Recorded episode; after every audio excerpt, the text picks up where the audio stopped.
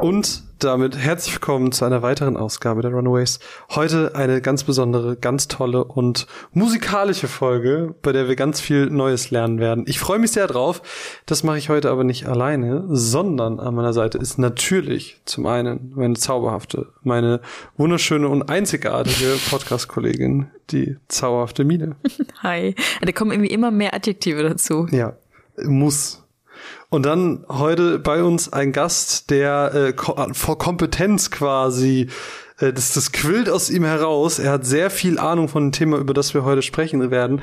Dementsprechend freue ich mich, dass er heute bei uns ist, dass er sich Zeit genommen hat. Nach ganz vielen Verschiebungen haben wir es endlich, endlich, endlich geschafft. Bei uns heute ist der zauberhafte Kevin Schulz. Hi. Hallo, guten Abend. Kevin, wir werden heute ein bisschen mit dir über Videospielmusik sprechen oh nein, und wirklich? über Black Screen. Oh nein, Records. hast du ein falsches Thema vorbereitet?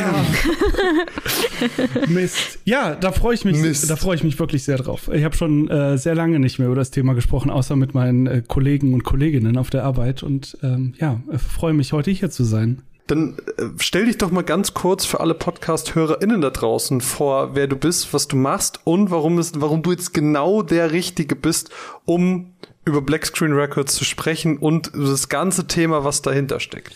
Also, ähm, ich bin der Kevin. Ich bin äh, der äh, Gründer und ähm, sagt man Geschäftsführer von äh, Black Screen Records. Das ist mein ähm, Baby, das ich vor fast acht Jahren diesen August ähm, gestartet Boah, habe. Ein, ähm, Krass. äh, ein Label für, für Game Soundtracks und ähm, ja, äh, das machen wir jetzt schon eine ganze Weile und äh, es ist wirklich, wirklich einfach nur verrückt, dass wir das immer noch machen, dass das äh, mittlerweile äh, der Job äh, für ähm, viele Leute, verhältnismäßig viele Leute geworden ist. Und äh, ja, ich, ich gehe jeden Tag ins Büro und ich kann wirklich nicht glauben, dass wir unser Geld mit Game Soundtracks und Game Soundtracks auf Schallplatte im Speziellen verdienen. Äh, das ist wirklich einfach nur verrückt. Ich freue mich sehr, ähm, heute ein bisschen über das Thema zu reden, aber ich dachte, oder wir dachten uns, wir steigen so ein bisschen locker in das Thema ein. Wir haben so vier Fragen für uns drei, wo jeder mal eine kleine Antwort drauf gibt, damit wir mal sehen, wie sind wir Videospiel-Soundtrack-technisch eigentlich kompatibel. Ein kleines Warm-up. Ein kleines Warm. Sehr gut. Man, man kennt das ja aus so Late-Night-Shows, wo vorher einer rauskommt und er heizt so ein bisschen das Publikum an. Das machen wir mit den vier Fragen nur für uns drei. Gut. Deswegen mal so in die Runde gefragt, wann habt ihr das erste Mal aktiv so einen Soundtrack wahrgenommen? Also jetzt nicht so, das ist jetzt random Musik, sondern das ist ein ganzer Soundtrack. Wer möchte anfangen? Ja, am besten doch unser Gast, oder? Ja. Alles klar, also äh, das ist eine sehr schwierige Frage. Ähm, ich habe auf jeden Fall relativ früh als Kind Berührungspunkte zu Game-Musik gehabt, wo ich gedacht habe, ähm, das ist mehr als das, was irgendwie im Radio läuft oder was anderes wie das, was im Radio läuft. Das war, als ich mit meiner Mom ähm, zu Hause auf dem Super Nintendo äh, Super Mario World gespielt habe. Ähm, weil da gab es immer die Situation, dass ab 100 Sekunden, die man noch im Level hatte, wurde die Musik doppelt so Oh. schnell oder so. Und das hat uns beide sehr gestresst. Wir sind äh, beide sehr stressanfällige Menschen.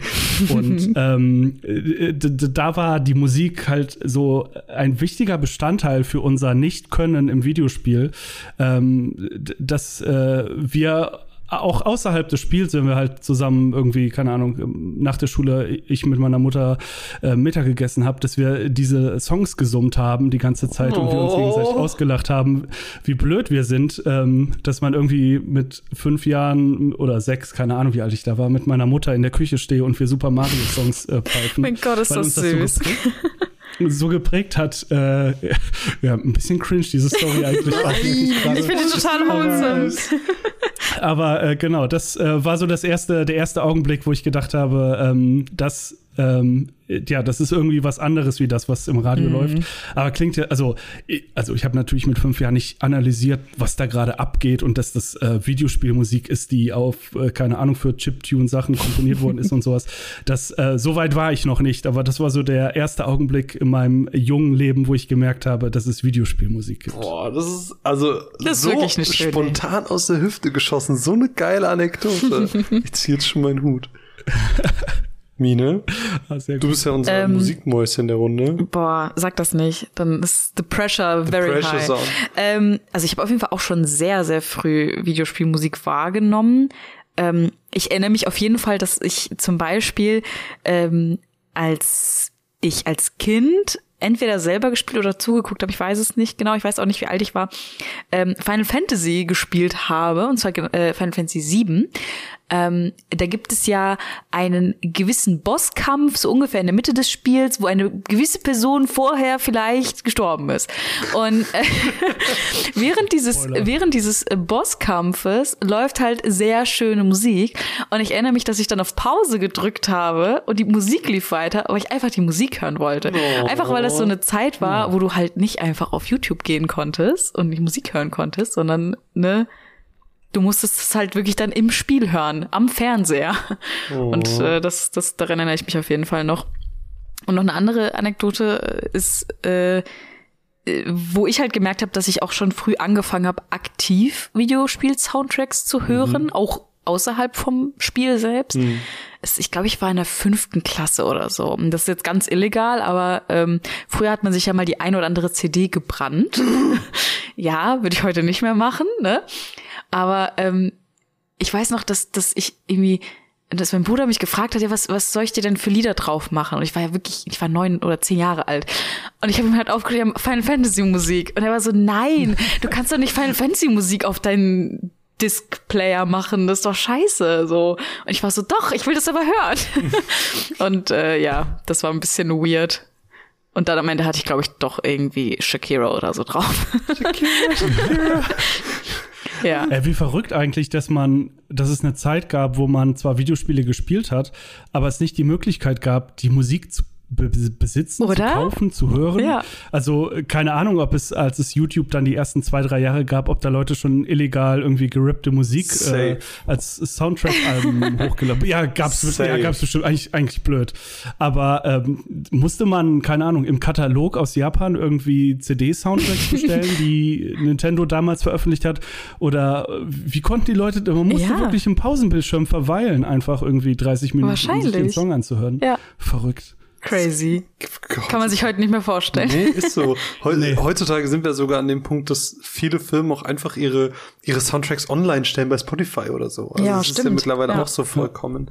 Und bei mir ist es relativ ähnlich wie bei dir. Also auch Final Fantasy war da so ein bisschen der ausschlaggebende Punkt. Aber bei mir war es Final Fantasy 10. Mhm. Also ganz besonders halt To Kind, da war ich so, nee, das ist nicht einfach nur so ein Lied, was im Hintergrund läuft. Das ist ja das ist ja richtige This Musik. Music.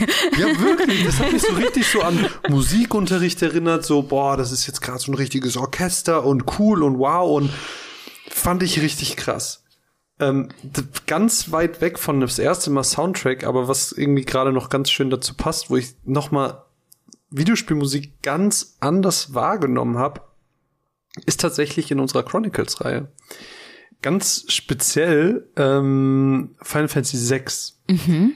Da, da, das, das, dieses Spiel spielt ja so krass mit Leitmotiven. Mhm.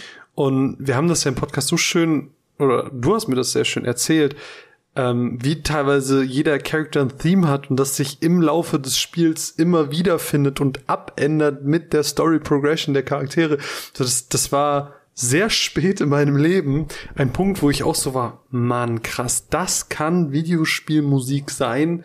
Das war auch so voll der krasse Eye-Opener für mhm. mich. Also nochmal so ein, so ein zweiter, so ein zweites, erstes Mal quasi. Das ist ja. aber schön. Final Fantasy X wäre auch meine zweite Wahl gewesen, oh. wäre mir die Geschichte mit meiner Mutter nicht eingefallen. äh, das ist also auch generell ein Spiel, was, glaube ich, äh, nochmal äh, mir die Augen geöffnet hat in ganz vielen Sachen, was Videospiele angeht. Aber ich glaube, das war auch das erste Mal, dass ich ein paar Tränen verdrückt habe bei einem oh, ja. Videospiel, weil mich Story, äh, weil mich Musik äh, an gewissen Stellen so ähm, mitgenommen hat.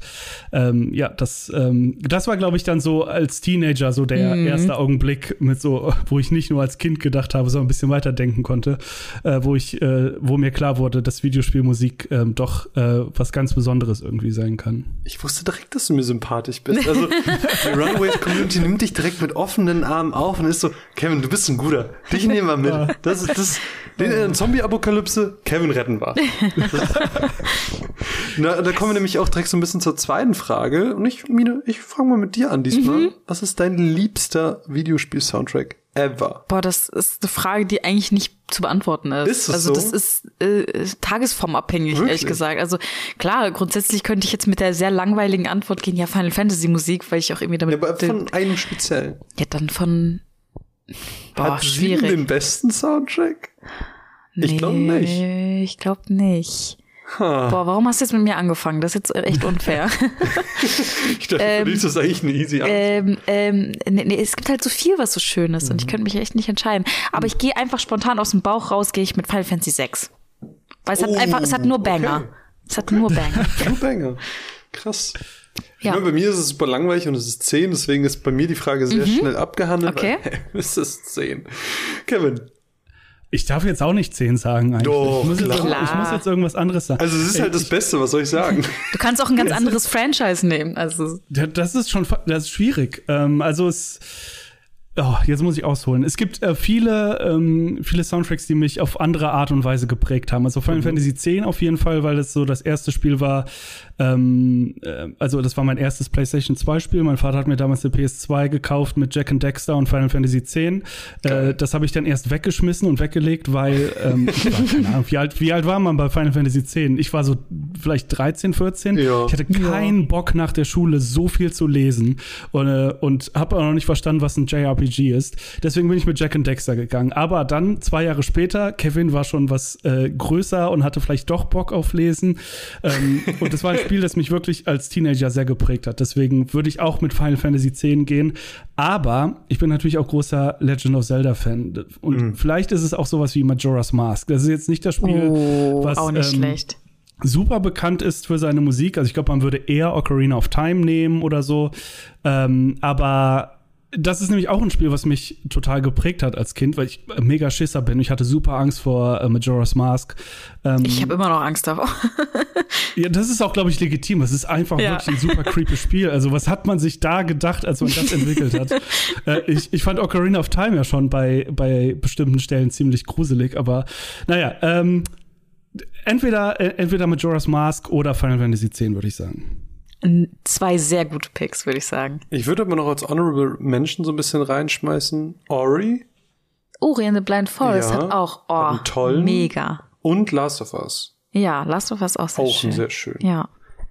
Bin ich aber beiden ein bisschen raus, was die Musik angeht. Oh. Ähm, weil Last of Us auch nur so halb gespielt, weil totaler Schisser. Konnte konnt ich nur machen, wenn Leute dabei waren, die mir zugeguckt haben. Am besten mit Ton aus und so, weil ähm, geht, geht einfach nicht. Ähm, und, äh, und Ori habe ich nie gespielt, weil da gab es einen Grund. Gab es das am Anfang nur für die Xbox oder so? Ja, ja ich glaube schon. Ja. Und Inzwischen aber auch PC und Switch. Ah, okay, perfekt. Ja, ich glaube, ich habe es mir mal für irgendeine, ich glaube, ich habe es mir mal für die Switch gekauft oder so, äh, aber nie gespielt. Nee, stimmt nicht. Oh. Ich habe es im Game Pass angefangen, ähm, weil ich mal Game Pass auf dem äh, iPhone testen wollte, hier Cloud-Dings. Ähm, und da hat das so geruckelt, habe ich es nicht weitergespielt. Ich weiß, das muss ich nachholen. Mhm. Ähm, äh, sowohl Soundtrack auch, äh, als auch Spiel auf jeden Fall. Das Spiel ist irre, also wirklich. Ähm Aber man kann auch, äh, finde ich, ganz gut ohne Spiel in den Soundtrack reinhören. Ja, voll. Weil der, also der funktioniert sehr gut voll. für sich alleine. Das, mhm. ne? Aber trotzdem ist Ori ja so ein Spiel, das, ich sag mal, es gibt ja so Boss-Momente. Mhm. Und da lebt das Spiel ja. ja einfach davon, dass der Soundtrack unterlegt Richtig ist. Hype wird. Genau, es macht, den, macht das Ganze zu so einem krassen Banger. Womit wir super gut zu Frage Nummer drei kommen, nämlich, warum kann ein Spiel ohne guten Soundtrack nicht wirklich gut sein? Ist vielleicht gleichzeitig auch ein Hot Take. Uh. Ist auf jeden Fall ein Hot Take. Absoluter Hot Take, ja. Möchtest du mal starten, Marvin? Du hast äh, jetzt uns beide gerade starten lassen. Weil ich finde, äh, Ori ist halt genau das Beispiel so. Ich finde, Musik untermalt an so vielen Stellen eine Situation und trägt zum Gefühl bei und gleichzeitig kann natürlich auch die Abwesenheit der Musik ein gewisses Gefühl erzeugen, aber das ist ja dann auch wieder nur ein Stilmittel, wie Musik mhm. eben in dem Fall nicht verwendet wird. Mhm. Und ein Spiel ohne Musik kann ich mir never ever gut vorstellen. Keins. Also ohne Musik oder ohne gute Musik? Ohne Musik. Aber okay. Hm. Ich werf einfach mal Zelda Breath of the Wild in den Raum. Mhm. Ist ah, ja. größtenteils still. Und wenn mal was kommt, dann haut's halt richtig rein, so. Aber es ist halt mhm. halt so, keine Ahnung, 95 Prozent still. So. Ist okay, 95 so? ist jetzt vielleicht okay. ein bisschen hoch, aber es ist relativ häufig einfach ruhig. Aber Video, äh, Videospiel, boah, Zelda spielt ja ganz viel damit, trotzdem mit Tönen zu arbeiten. Ja. Es ist ja auch kein stilles Spiel, weil jedes Mal, wenn du so einen verschissenen Krog findest oder einen Tempel findest oder sonst irgendwas. Es, ja. es gibt dir immer ein oder, akustisches Feedback. Oder wenn diese Laseraugen kommen, dann kommt direkt die Panikmusik. Das Panikmusik. ja. ja. Aber da, weißt Aber du, so, ja? Äh, ich wollte noch mal kurz zu einem anderen Genre gehen. Also so Survival-Horror-Games sind ja auch allermeistens ohne ähm, ich rede so viel über Horror-Games, obwohl ich die hasse. Ich weiß auch nicht warum. ähm, äh, die funktionieren ja auch allermeistens ohne Soundtrack. Mhm. Ähm, ich ich gucke jetzt gerade ein Let's Play von Dead Space, weil, ich, weil mich das fasziniert. Ähm, irgendwie, ich, also ich habe eine Faszination für Horror-Games, ich kann sie aber nicht spielen. Ähm, deswegen gucke ich, wie andere Leute das spielen. Und da ist mir aufgefallen, dass ich wirklich, äh, man hört viel Krach und viel Lärm und irgendwelche Zombies schlürfen und Gedärme fletzen. Aber man hört einfach irgendwie die ganze Zeit keinen, außer, glaube ich, nicht, nicht mal beim, beim Opening, bei der Opening-Cutscene Musik. Ähm, und ich würde jetzt nicht sagen, dass Dead Space ein schlechtes Spiel ist. Also ich habe es nicht gespielt, ich habe es nur gesehen. Aber ich ähm, glaube, dass es ein gutes Spiel ist, weil die Leute es gut finden. Ich bin ähnlich Horrorspiel-Noob wie du, wahrscheinlich sogar noch mehr, weil ich den Leuten nicht mal beim Spielen zugucke und dabei Angst bekommen würde.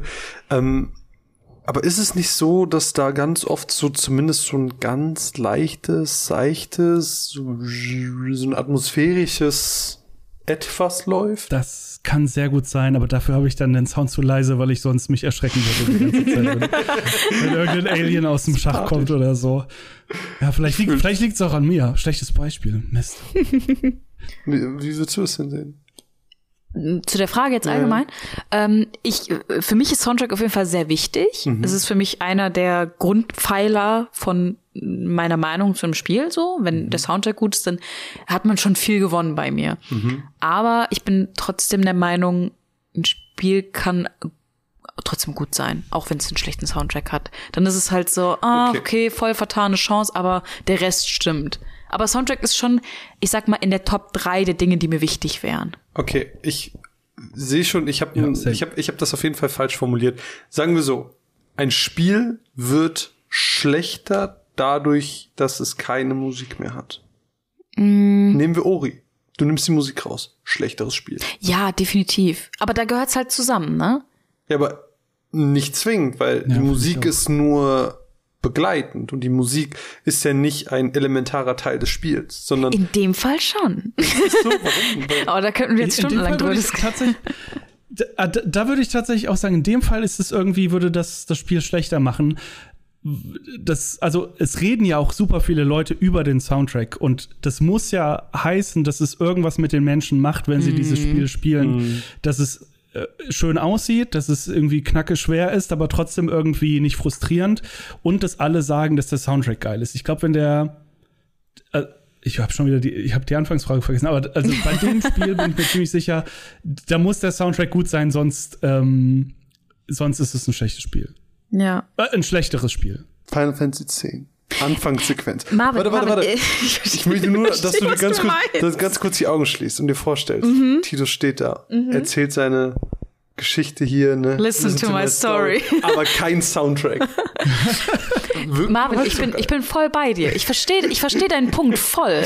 Aber ich bin trotzdem der Meinung, es kommt immer drauf an. Ich, ja, ja. Also es ist, äh, es ist super wichtig, vor allem wenn du es aus einem Spiel rausziehst, das bereits einen guten Soundtrack mhm. hat, wird es immer schlechter werden. Ja.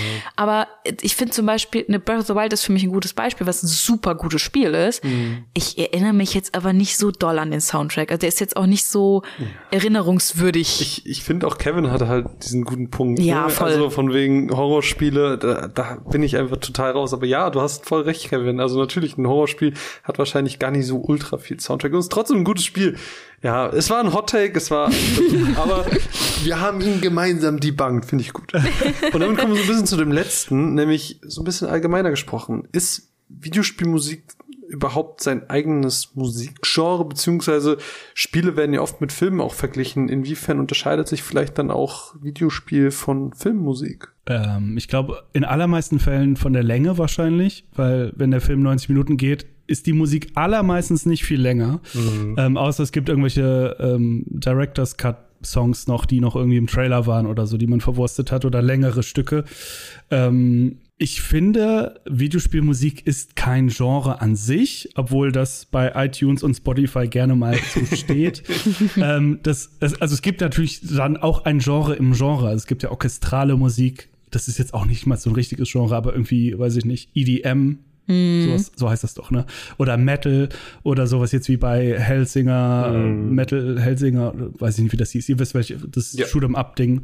Ähm, also es gibt viele Genres in dem in dieser Obergruppe Game Soundtracks so nicht ähm, aber das ist ja bei Filmen nicht anders also da gibt es ja auch viel orchestral weil es ist so da, das verbindet man irgendwie immer mit mit mit großen Blockbuster Filmen aber es gibt ja auch Techno und äh, Tanzmusik und Rockmusik und so also ähm, ja Definitiv. Also für mich ist es auch gar nicht so eine große Unterscheidung. So, ja klar, die Länge ist die eine Sache, aber ich sag mal vom, vom, von der reinen Musik her sehe ich da zum Beispiel keinen Unterschied, weil Videospiele erzählen genauso Geschichten wie Filme mhm. und dementsprechend ist die Musik auch relativ ähnlich. Und wie du schon sagst, auch da gibt's verschiedene Genres und da gibt's verschiedene Herangehensweisen, wie du genau diese Musik eben erzeugst. Ähm, aber es ist jetzt nicht so, dass ich sage, ich höre ganz definitiv, das ist ein Videospiel-Soundtrack und mhm. das ist ein Film-Soundtrack, sondern beides könnte in beidem stattfinden. Ja. Und das sehen wir ja gerade sehr, sehr, sehr prominent an Last of Us wo genau dieser Soundtrack einfach wiederverwendet wird, weil es einfach passt. So, und es, du, du merkst nicht, dass das jetzt erst aus einem Videospiel kommt. Ja. Witzige Anekdote. Ich war letztens, ähm, waren wir uns, wir, wir suchen gerade nach einem Lager für unser, äh, mhm. für unser Unternehmen. Mhm. Und äh, da waren wir ähm, es ist unwahrscheinlich, dass der Typ das hört, deswegen sage ich das jetzt einfach. äh, und dann äh, war der aktuelle Mieter noch äh, da und er hat so gefragt, ja, und was macht ihr so? Psychedelic-Musik oder so, habe ich gehört. Ich so, ja, nee, nicht, nicht ganz, kommt drauf an. Wir machen Game-Soundtracks und Schallplatten und CDs und sowas. Er so, Game-Soundtracks. Ja, mein Sohn, der spielt ja hier Nintendo Switch und so, ne? Aber das ist ja nur so Tüdelü, hat er gesagt. Das ist ja nicht so richtig Musik, ne? Und ich so, Gott, ja, das will ich jetzt, das was will ich jetzt wirklich nicht aufmachen mit dir. Ähm, also, ja, also, ich muss mich auf jeden Fall häufiger rechtfertigen, wenn ich mit Leuten rede, die äh, keine, äh, keine Verbindung zu Videospielen mhm. haben oder, oder nur so minimal oder mal vor 30 Jahren oder so, dass halt immer wirklich gesagt wird, Videospielmusik, das ist ja nix. So, das mhm. ist ja mhm. wirklich nur so Bleeps und Blobs, so, das ist ja wirklich das größte Klischee, was es gibt.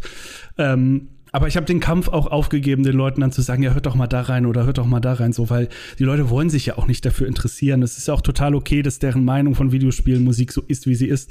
Aber das ist äh, es gibt viel, viel, also muss ich euch ja nicht sagen, es gibt ja ultra viel tolle Sachen auf jeden Fall. Mhm. Und ich finde, dass, äh, dass ähm, wenn wir es jetzt doch wieder Genre nennen, das hat auf jeden Fall eine Daseinsberechtigung.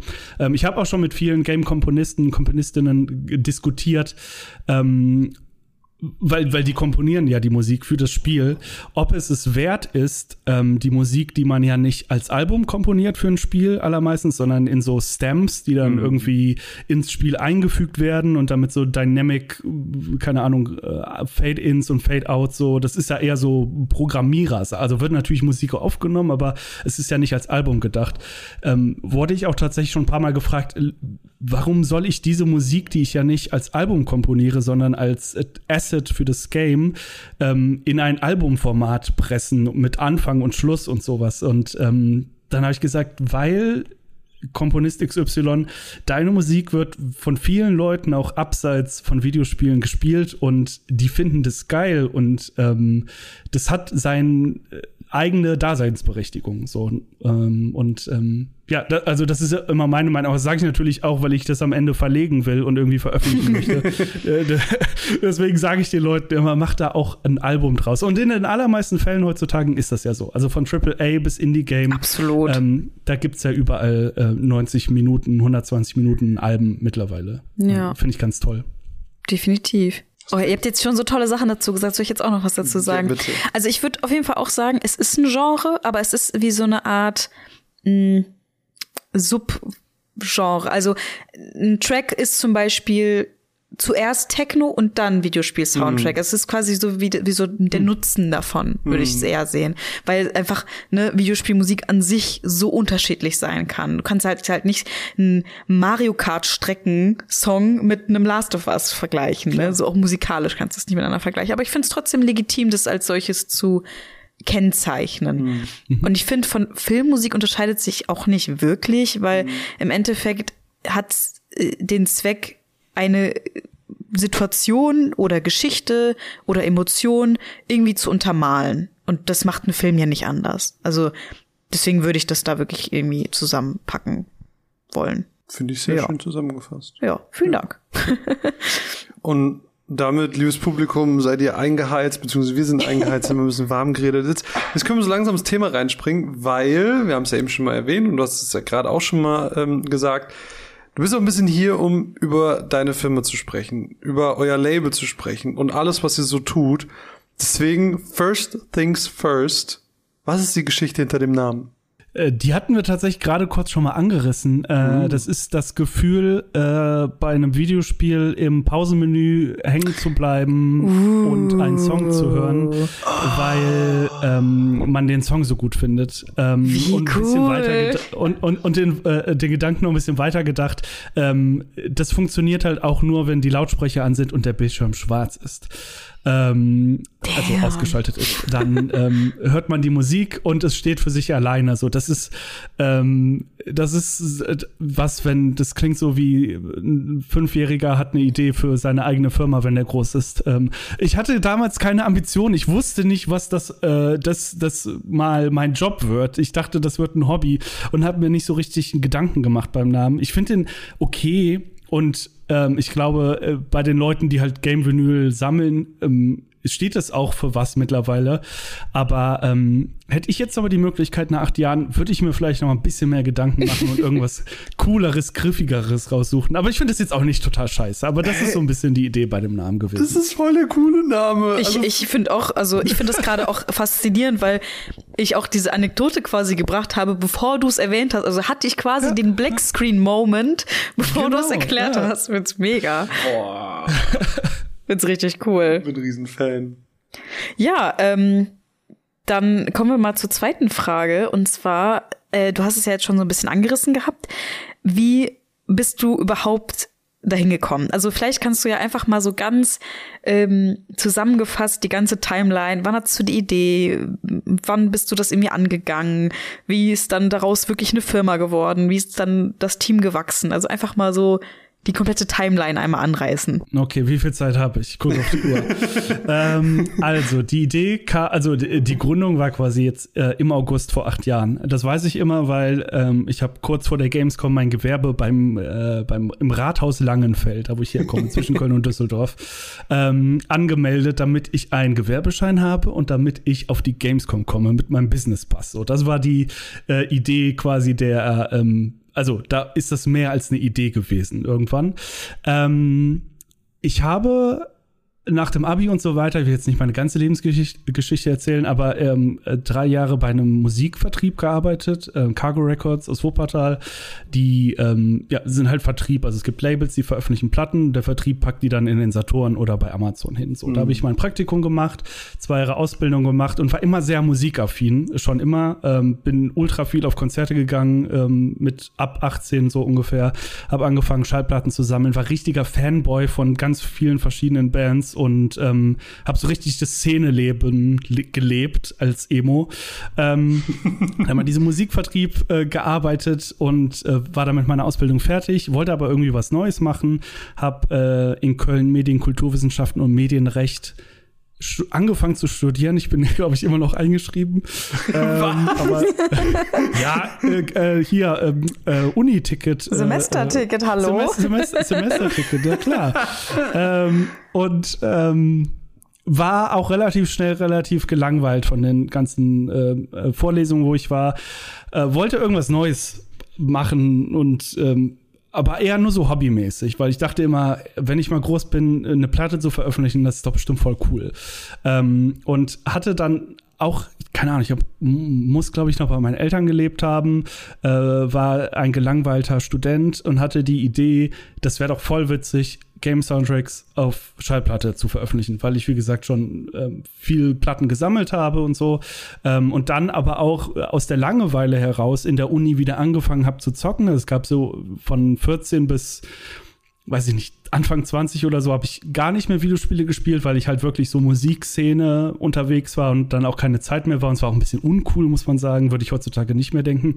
Ähm, und wollte das dann irgendwie verbinden und ähm, dann, äh, ja, meine wirklich absolute Lieblingsstory ist, ich sitze im Hörsaal und das ist wirklich, also das erzähle ich auch dann immer, wenn mich jemand fragt, erzähle ich diese Story.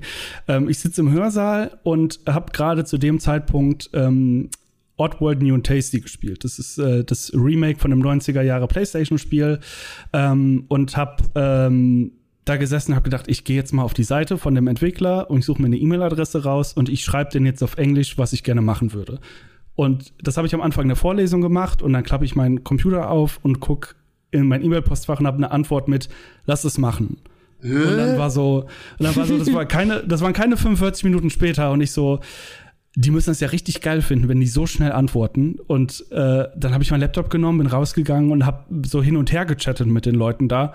Und äh, denen dann versucht zu, zu verkaufen, dass ich ja ein Label bin, das sich auf Game Soundtrack spezialisiert und ich habe bei meinen Eltern gewohnt und äh, Imposter-Syndrom äh, kickt hart. ja, genau, ich, ich hatte, ich habe gar nichts gemacht. Ich hatte äh, klar aus meiner Ausbildung so ein bisschen Erfahrung. Also ich wusste, äh, wer der Musikvertrieb sein könnte. Ich wusste, wer mir helfen kann, die Platten herzustellen. Äh, das ist ja auch schon mal was. Ähm, und habe mich dann um Kopf und Kragen geredet und äh, so getan, als wäre ich irgendwie das neue heiße Label für Game Soundtracks. und das hat irgendwie geklappt aus irgendeinem Grund. Und äh, ja, ein paar ähm, Monate später war dann die erste Platte raus ähm, mit deren Vorbestellungen. Also wir haben irgendwie 2000 Platten produziert damals. Äh, mit dem Geld, was ich über die Vorstellung, äh, Vorbestellung äh, eingenommen habe, ähm, habe ich dann die nächsten drei finanziert und dann die nächsten fünf finanziert. Und äh, gestern, was ist heute? Heute ist äh, der, ähm, heute ist Ende Februar und gestern haben wir unsere hundertste Platte angekündigt, äh, oh, was jetzt J-Rock ist. Also die, die, wir wollten die hundertste Platte kein Game-Soundtrack machen, sondern was Besonderes, haben wir eine J-Rock-Platte angekündigt. Ähm, um, um alle Leute zu ärgern. Ähm, und ähm, ja, genau, jetzt haben wir 100 äh, Soundtracks schon veröffentlicht in den letzten acht Jahren, äh, was absolut Mega. verrückt ist. Äh, und ein wichtiger Punkt ist dann noch 2020, da war ich jetzt fünf Jahre, habe ich das so nebenbei gemacht, ähm, habe dann ähm, Studium abgebrochen auch, also äh, im Kopf, also ich bin ja noch eingeschrieben. ähm, Haben wir ja gerade festgestellt. äh, und habe dann bei äh, der Musik-PR-Agentur äh, Fleet Union äh, aus Köln angefangen ähm, zu arbeiten, noch ähm, dazwischen. Äh, da haben wir so äh, Pressearbeit gemacht für so Thies Ullmann, Ketka, das waren so die großen Sachen, ähm, Leoniden, ganz viel Emo-Kram, den ich noch ähm, äh, so rangebracht hatte und ähm, habe das dann immer so nebenbei gemacht ähm, und äh, Benny, mein äh, Chef und äh, bester Freund und Kollege, äh, der hatte für seine Firma dann Büro und dann habe ich da so angefangen, so die ersten Platten von mir hinzustellen, dann wurden das immer mehr Kisten und immer mehr Platten und dann habe ich mich 2019 habe ich gedacht, ey, ich mache das jetzt Vollzeit. Ich kündige jetzt meinen mein Job hier festangestellt, sicheres Gehalt. Ich mache das jetzt Vollzeit, ähm, werde selbstständig und versuche das mal. Und dann habe ich zum ersten ersten äh, quasi meinen Job gekündigt, habe das angefangen und zwei Monate später Corona. So und da habe ich gedacht, fuck, das ist der schlechteste Zeitpunkt, jetzt in die Selbstständigkeit zu gehen. Aber aus irgendeinem Grund hat es dann so Fahrt ange äh, äh, angenommen. Es könnte vielleicht auch daran liegen, dass ich das dann ja Vollzeit gemacht habe, also das meinen ganzen Tag bestimmt hat und nicht nur so abends meine E-Mail und zwischen der Arbeit mal heimlich, so dass Benny das nicht mitbekommen hat. Ähm, hat er. Ähm, und ähm, dann keine Ahnung, vielleicht lag es an den Veröffentlichungen, die wir 2020 rausgebracht haben, aber das lief so gut, dass ich das halt alles nicht mehr also ich hatte dann schon einen Werkstudenten damals, der halbtags gearbeitet hat und einen Kumpel, der mir geholfen hat. Ähm, aber das lief dann so gut und alle meine Freunde und alle meine, also mein Werkstudent und auch äh, Dominik, der mir damals geholfen hat, hat gesagt, Kevin, du brauchst Hilfe. Das wird gerade zu groß. Und ich so, nein, das ist ein Game Soundtrack Label, das kann nicht zu groß werden. Das, das, das macht keinen Sinn. Und ähm, dann habe ich äh, quasi Bewerbungen, äh, also nicht in der Uni ausgehangen, aber über den Uni-Verteiler da rausgeschickt und habe so nach neuen Werkstudenten gesucht. Und dann habe ich zwei Leute eingestellt und dann nochmal Leute eingestellt, nochmal Leute eingestellt. Wir waren letztes Jahr zwischenzeitlich ähm, 15 Leute, glaube ich, äh, die bei Blackstone Records gearbeitet haben. Ist das gruselig? Ähm, so, Ey, so. Das ist super gruselig. das, das, das ist das Allergruseligste. Das, das bringt mich um. Äh, ich habe so viele schlaflose Nächte. Boah, ähm, ich glaub's dir.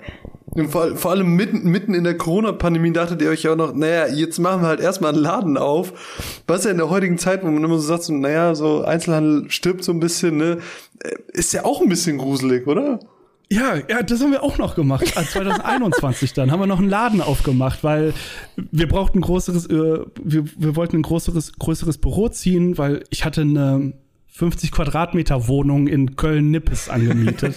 äh, das war unser Büro und äh, irgendwann war die Küche nicht mehr begehbar, weil da Schallplatten überall standen. Äh, und dann ja, mussten wir in was Größeres ziehen und dann äh, haben, wir ein Ladenlokal gemietet, weil wir dachten, es wäre ja witzig, vielleicht auch noch einen Game-Soundtrack-Schallplattenladen aufzumachen. Geil. Ähm, ja, und äh, es ist, also es, es funktioniert irgendwie so. Äh, und ähm, es macht aber auch viel mit einem, auf einmal so Chef von sowas zu sein und Mitarbeiter und Mitarbeiterin zu haben. Ähm, aber ich, ich bereue nichts und es ist das Allertollste. Und ähm, das ist so ein bisschen äh, zusammengefasst ganz schnell ähm, der Werdegang. So, wir sind jetzt in unserem achten Jahr und wir haben äh, da die zehn Leute in Köln sitzen. Die haben diesen ähm, Plattenladen in Köln. Äh, wir, wir, gehen auf die Gamescom einmal im Jahr. Wir waren auf der ähm, Dokumi, so einer Anime-Messe in Düsseldorf letztes Jahr, auf der Polaris äh, in, in Hamburg und ähm, es ist wirklich verrückt, dass wir mit dem, was wir machen, das alles machen dürfen. Das ist, äh, ja, ich, ich, das klingt wirklich so abgedroschen, aber ich kann das jeden Morgen wieder nicht glauben, dass, das, hm. äh, dass wir mit sowas ähm, unser, unsere Miete bezahlen können. So. Es ist so cool. Es ist so voll die, voll die schöne Bilderbuch-Erfolgsgeschichte, finde ich. Mm, so ein kleiner Junge mit einem Traum und dann war alles gut am Ende. Der kleine Junge, der mit seiner Mutter irgendwelche ja, so, Videospiel-Soundtracks gesummt hat. Ja, oh. Das ist so witzig. Meine Mutter ist, glaube ich, und mein Vater, also die sind beide die einzigen in der Familie und im erweiterten Familien, familiären Kreis, die das wirklich auch raffen, was ich mache, weil, ähm, also, wenn man dann irgendwie es gibt ja die Generation ab 40 plus, die das, äh, die Videospiele nie berührt hat. So, die, die, die verstehen das nicht und das ist mhm. auch voll, vollkommen in Ordnung. Ähm, mein Opa weiß nur, der war mal bei uns im Büro, dann als wir den Laden aufgemacht haben in Köln, war da, hat gesagt, ey, da, hat, da arbeiten Leute irgendwie für den. äh, und äh, da, der hat irgendwie 150 Quadratmeter Ladenfläche. So, das äh, er weiß zwar nicht, was ich mache, aber er weiß, dass es irgendwie funktioniert so.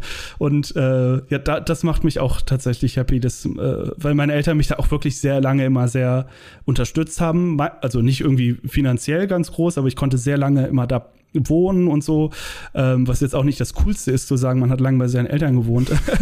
Aber äh, ja, meine Eltern und mein äh, Studententicket, die haben mich auf jeden Fall sehr gut durch die letzten Jahre Shoutout gebracht, an, an, an diese drei Dinge. Echt. Ach, schön. Aber ich meine, wenn man jetzt so ein kleines investigatives Mäuschen ist, dann ähm, hm. guckt man bei euch auf die Website und dann heißt es da aber auch, dass auch Events Teil eurer DNA sind beziehungsweise sein sollen, so Akustikkonzerte, Talks, Autogrammstunden etc. Mhm. Habt ihr da schon Sachen umsetzen können? Äh, es ist natürlich, also mitten in der Pandemie das zu starten. Schwierig. Ist, äh, ja, wirklich die, die dümmste Idee, die ich äh, hatte.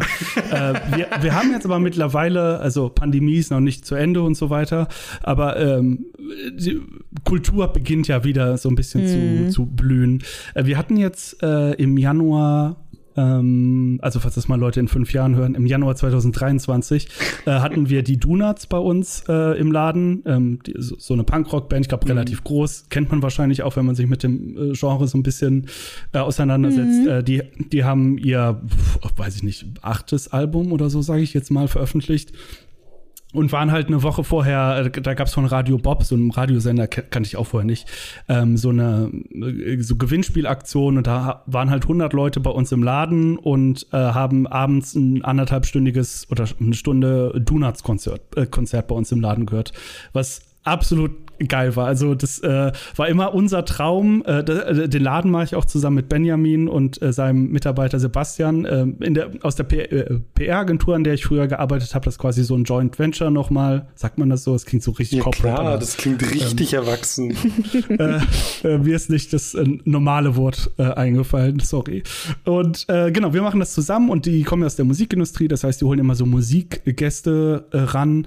Ähm, ich habe letztes Jahr im November November ähm, mich darum gekümmert, dass ähm, Kevin Bayliss und David Wise, äh, der Komponist und der Character Designer von unter anderem Donkey Kong, das sind so alte äh, Rare-Veteranen, mhm. ähm, bei uns im Laden eine Autogrammstunde gegeben haben. Die haben dann Geil. so Donkey Kong-Platten, Ukulele-Platten und sowas äh, und, unterschrieben. Äh, wir hatten äh, den Gronk ähm, äh, Merch-Store bei uns im Laden, die einen Tag lang Pop-Up-Store gemacht haben, wo dann ganz viele Gronk-Fans aus der Umgebung Geil. gekommen sind und dann so exklusiven Merch gekauft haben und äh, sich die Taschen voll gemacht haben. Ähm, genau, sowas wollen wir halt regelmäßiger machen. Da gibt's nie so das richtige Konzept bis jetzt. Meistens ist es immer, wir haben irgendwie, keine Ahnung, Benny hat Bock auf irgendeine Band oder ich habe Bock auf irgendwas mit Gaming und dann fragen wir die Leute an und dann äh, meistens klappt's nicht. Manchmal klappt's dann. Und äh, genau, sowas ähm, wollen wir häufiger machen und sowas gehört auch zu diesem ganzen ähm, äh, Kosmos dazu, den wir da. Ja. Es ist so cool. Haben. Ja, und hoffentlich äh, wird euch das jetzt äh, immer leichter, jetzt wo sozusagen die meisten Restriktionen aufgehoben sind. Das heißt bald dann auch der große Live-Podcast-Abend. Oh Gott, nee. Nee, nee, nee, nee, nee. Das machen wir. Das machen wir. Aber ihr seid ja nicht einfach nur ein Laden, das haben wir jetzt schon so ein bisschen rausgehört, ihr seid ja auch ein Label. Das heißt, ihr bringt auch selbst Musik raus.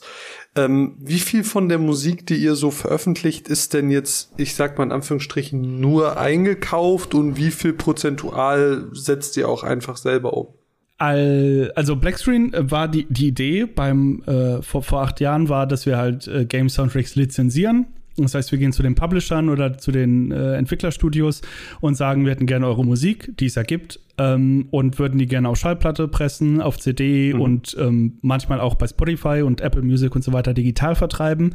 Ähm, das war so die Idee. Ich glaube, das hat dann bis 2018 war das auch unser Kerngeschäft. Ähm, und dann waren wir auf der Gamescom 2018 und weil das Repertoire oder, oder den Katalog, den ich damals hatte, nicht genu groß genug war, um irgendwie eine Messe zu füllen oder Messestand zu füllen, habe ich angefangen von anderen Labels. Ich glaube, Stand jetzt gibt es so 35 oder so, die das auch Boah, machen. Krass. Also 35 andere Firmen weltweit, äh, die sich wirklich nur darauf spezialisieren, was auch verrückt ist. Äh, und ähm, habe dann angefangen, bei den Großen so Platten einzukaufen, ähm, wie das so im E-Commerce ist. Ne? Man kriegt da so einen Händlerpreis und mhm. kauft Ware ein, muss die irgendwie loswerden und darf den Rest dann einstecken. Äh, das habe ich für die Gamescom 2018 gemacht.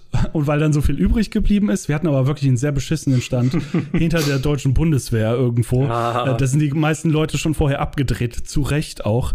Ähm, und wir standen irgendwo dahinter. Ähm, haben wir halt noch so viel übrig gehabt, dass wir ähm, gedacht, äh, die Labels dann gefragt haben, hey, können wir das bei uns auch im Online-Shop verkaufen? Und alle so, weird, aber okay, wenn ihr wollt. äh, kennzeichnet aber, dass das nicht euer Produkt ist. Und dann haben wir das so angefangen. Ähm, und dann war es irgendwann andersrum, dass die Labels dann auf uns zugekommen sind und gesagt haben, ähm, wir haben jetzt auch noch den und den Titel demnächst. Und ihr sitzt als Einzige in Europa. Wollt ihr den nicht da vertreiben, weil die Leute aus Europa kaufen so ungern in den USA, weil Versand so teuer ist? Und dann habe ich gesagt, ja klar, können wir probieren. Und dann ist quasi so das zweite Geschäft von uns geworden, dass wir ähm, Titel einkaufen von anderen Labels und Plattenfirmen und so, die sich halt auch so im weitesten Sinne um Soundtracks äh, auf, auf Soundtracks spezialisiert haben. Also meistens Game, manchmal Anime und ganz manchmal Film. Ähm, Genau, und äh, das ist so das zweite äh, Kerngeschäft von uns. Und ich glaube, wir haben, wenn ich jetzt nicht lüge, so 800 Produkte, also 800 verschiedene Soundtracks gelistet mittlerweile. Und davon sind, wie gesagt, 100 von uns und der Rest ist halt quasi zugekauft. Ähm, und dann ist es so klassisches E-Commerce. Das ist jetzt auch äh, kein großer Zauber drum. Das ist wirklich einfach nur, man kauft Produkte ein und muss sie irgendwie wieder loswerden. Aber äh, mein Herz schlägt auf jeden Fall noch für das ganze eigene Ding. Also die eigenen Produktionen, die man lizenziert, wo man sich um das Cover kümmert, wo man das, wo man die Musik mastern lässt, wo man eine Testpressung vorher hört, ähm, die man dann bestenfalls äh, freigibt und, und sowas. Äh, das äh, mag ich immer noch am meisten tatsächlich. Ja, dann ist das auch wirklich euer Baby sozusagen. Genau, genau, das ist unser, das sind unsere Babys alle und ähm, die, da sind wir auch wirklich immer nervös. Also ich bin so, so super emotional bei der ganzen Geschichte immer noch. Ähm, wenn wir eine Platte ankündigen, wir hatten jetzt wie gesagt letzte Woche äh, äh unseren hundertsten, nee, diesen, diese Woche unseren hundertsten Release angekündigt. Da konnte ich das ganze Wochenende vorher nicht schlafen. Dann bin oh. ich um 5 Uhr, aufge 5 Uhr aufgestanden und bin ins Büro gedackelt. Ähm, oh. war, auch noch, war noch scheiß Bahnstreik, muss ich auch noch zu Fuß gehen, eine äh, halbe Stunde.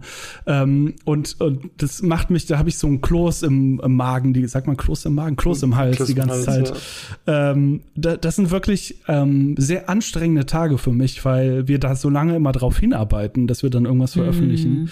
Mm. ich bin auch froh mittlerweile, dass ich wirklich nicht mehr alleine bin, sondern sitzen irgendwie gerade fünf, sechs, sieben, acht andere Leute mit mit im Büro, mhm. äh, die mich dann aushalten müssen, weil ich dann wirklich immer so ein kleines emotionales Wrack werde. Äh, aber wenn es dann veröffentlicht ist, dann, äh, dann fühlt man sich so wie ähm, nach der zweiten Corona-Infektion letzte Woche. Äh, da, ähm, ja, dann ist man froh, dann will man, dann chillt man so einen Tag lang. Und ich könnte auch eine Woche Urlaub nehmen und ähm, ja, es, äh, aber es ist auch immer schön. Also so eine so eine Kinder Kinderentbindung da. Das, ähm, ist was ist, Feines. Äh, ja, dann trägt man sie so raus in die Welt und dann guckt man, wie sie groß werden oder manchmal nicht äh, und ob, sie, ob sich die ganzen Mühen vorher gelohnt haben. Und manchmal hat man keinen Einfluss mehr drauf, was aus ihnen wird. ist so, wirklich. Ja, ähm, dann können wir nur noch gucken. Ja, bevor wir jetzt zum Thema Lizenzierung kommen, äh, ist mir ja. gerade, als du das erzählt hast, eine spontane Frage gekommen. Und zwar, was war denn dein persönlicher Lieblingsrelease von euch? Jetzt ganz peinlich. Ich muss, äh, während ich hier sitze, mal äh, auf unsere Seite gehen und gucken. Ähm, ja, bei 100, bei 100 Releases. Releases. Also frag mich mal bei 100 Podcasts, was wir alles für Podcasts ja. gemacht haben. Keine Ahnung. Bestimmt ein über Final Fantasy.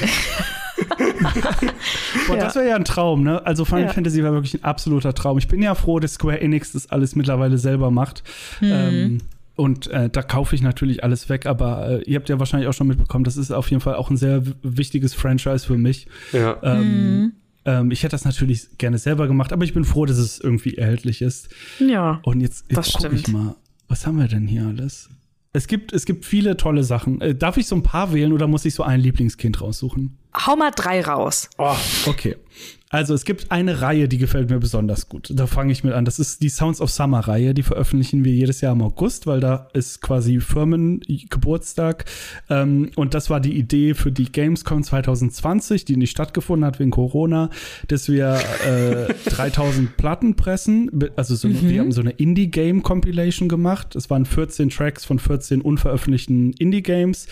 Ähm, wie so eine Bravo-Hits. Ähm, und äh, die wollten wir eigentlich auf der Gamescom verschenken, weil ich hasse Marketing machen, ich hasse Geld an Facebook und Twitter und die anderen schlimmen Unternehmen geben. Ähm, und dachte mir, ich mach, äh, nimm das Geld einfach selber in die Hand, produziere eine Gratisplatte und verschenke die an die Leute, da haben Boah, alle was von. Geil. Und genau, das, das haben wir 2020 gestartet, das heißt Sounds of Summer, da suche ich mir immer einen Artist raus, der das Cover, also meistens auch ein Artist, wo ich denke, ähm, der passt jetzt nicht zu den, oder, oder sie passt nicht zu den ganzen Spielen, die wir machen, äh, aber ich möchte unbedingt mal mit den Leuten zusammenarbeiten. Suche ich mir einen raus, suche mir die Indie-Games raus, schreibe die an, die haben auch meistens immer alle Bock. Ähm, und dann produzieren wir ein paar tausend Platten äh, und verschenken die einfach den ganzen August und feiern Geil ist das denn?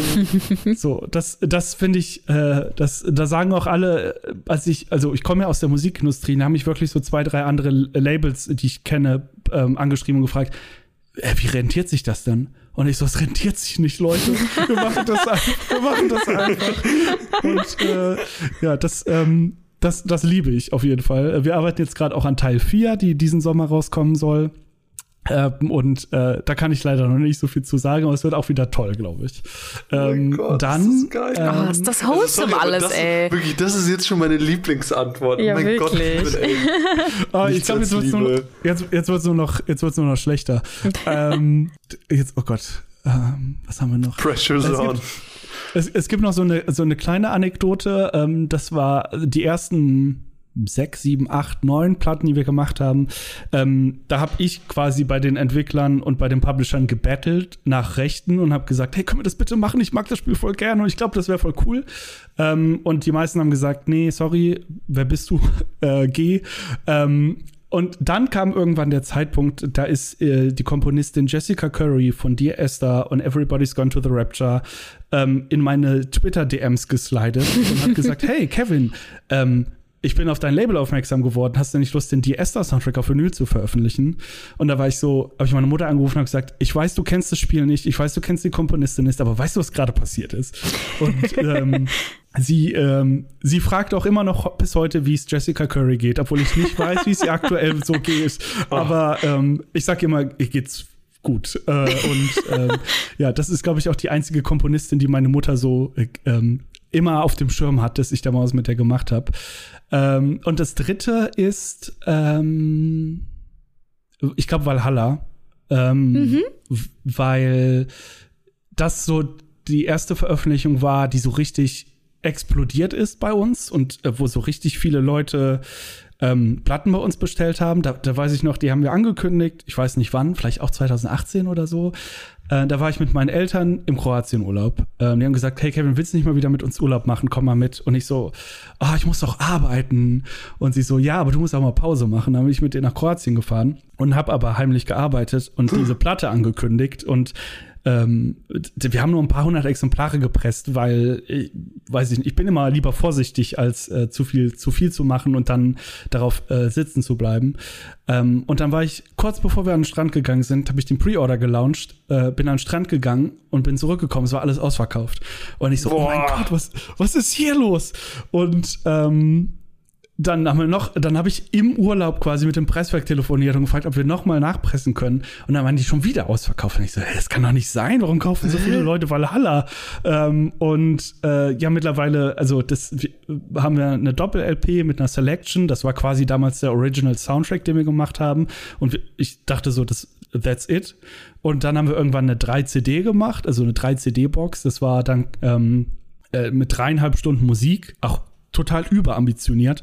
Ähm, und das war dann auch relativ schnell ausverkauft. Und dann haben wir zum fünften Geburtstag von Valhalla gedacht, komm, wenn die Leute das so geil finden und wir das so geil finden, dann machen wir jetzt die 3 CD-Box auf Vinyl und haben dann eine 5 LP-Box produziert, unglaublich teuer war und sowas, also das, das, kann ich, das kann ich auch mental nicht mehr machen, sowas, ähm, weil mich das verrückt macht.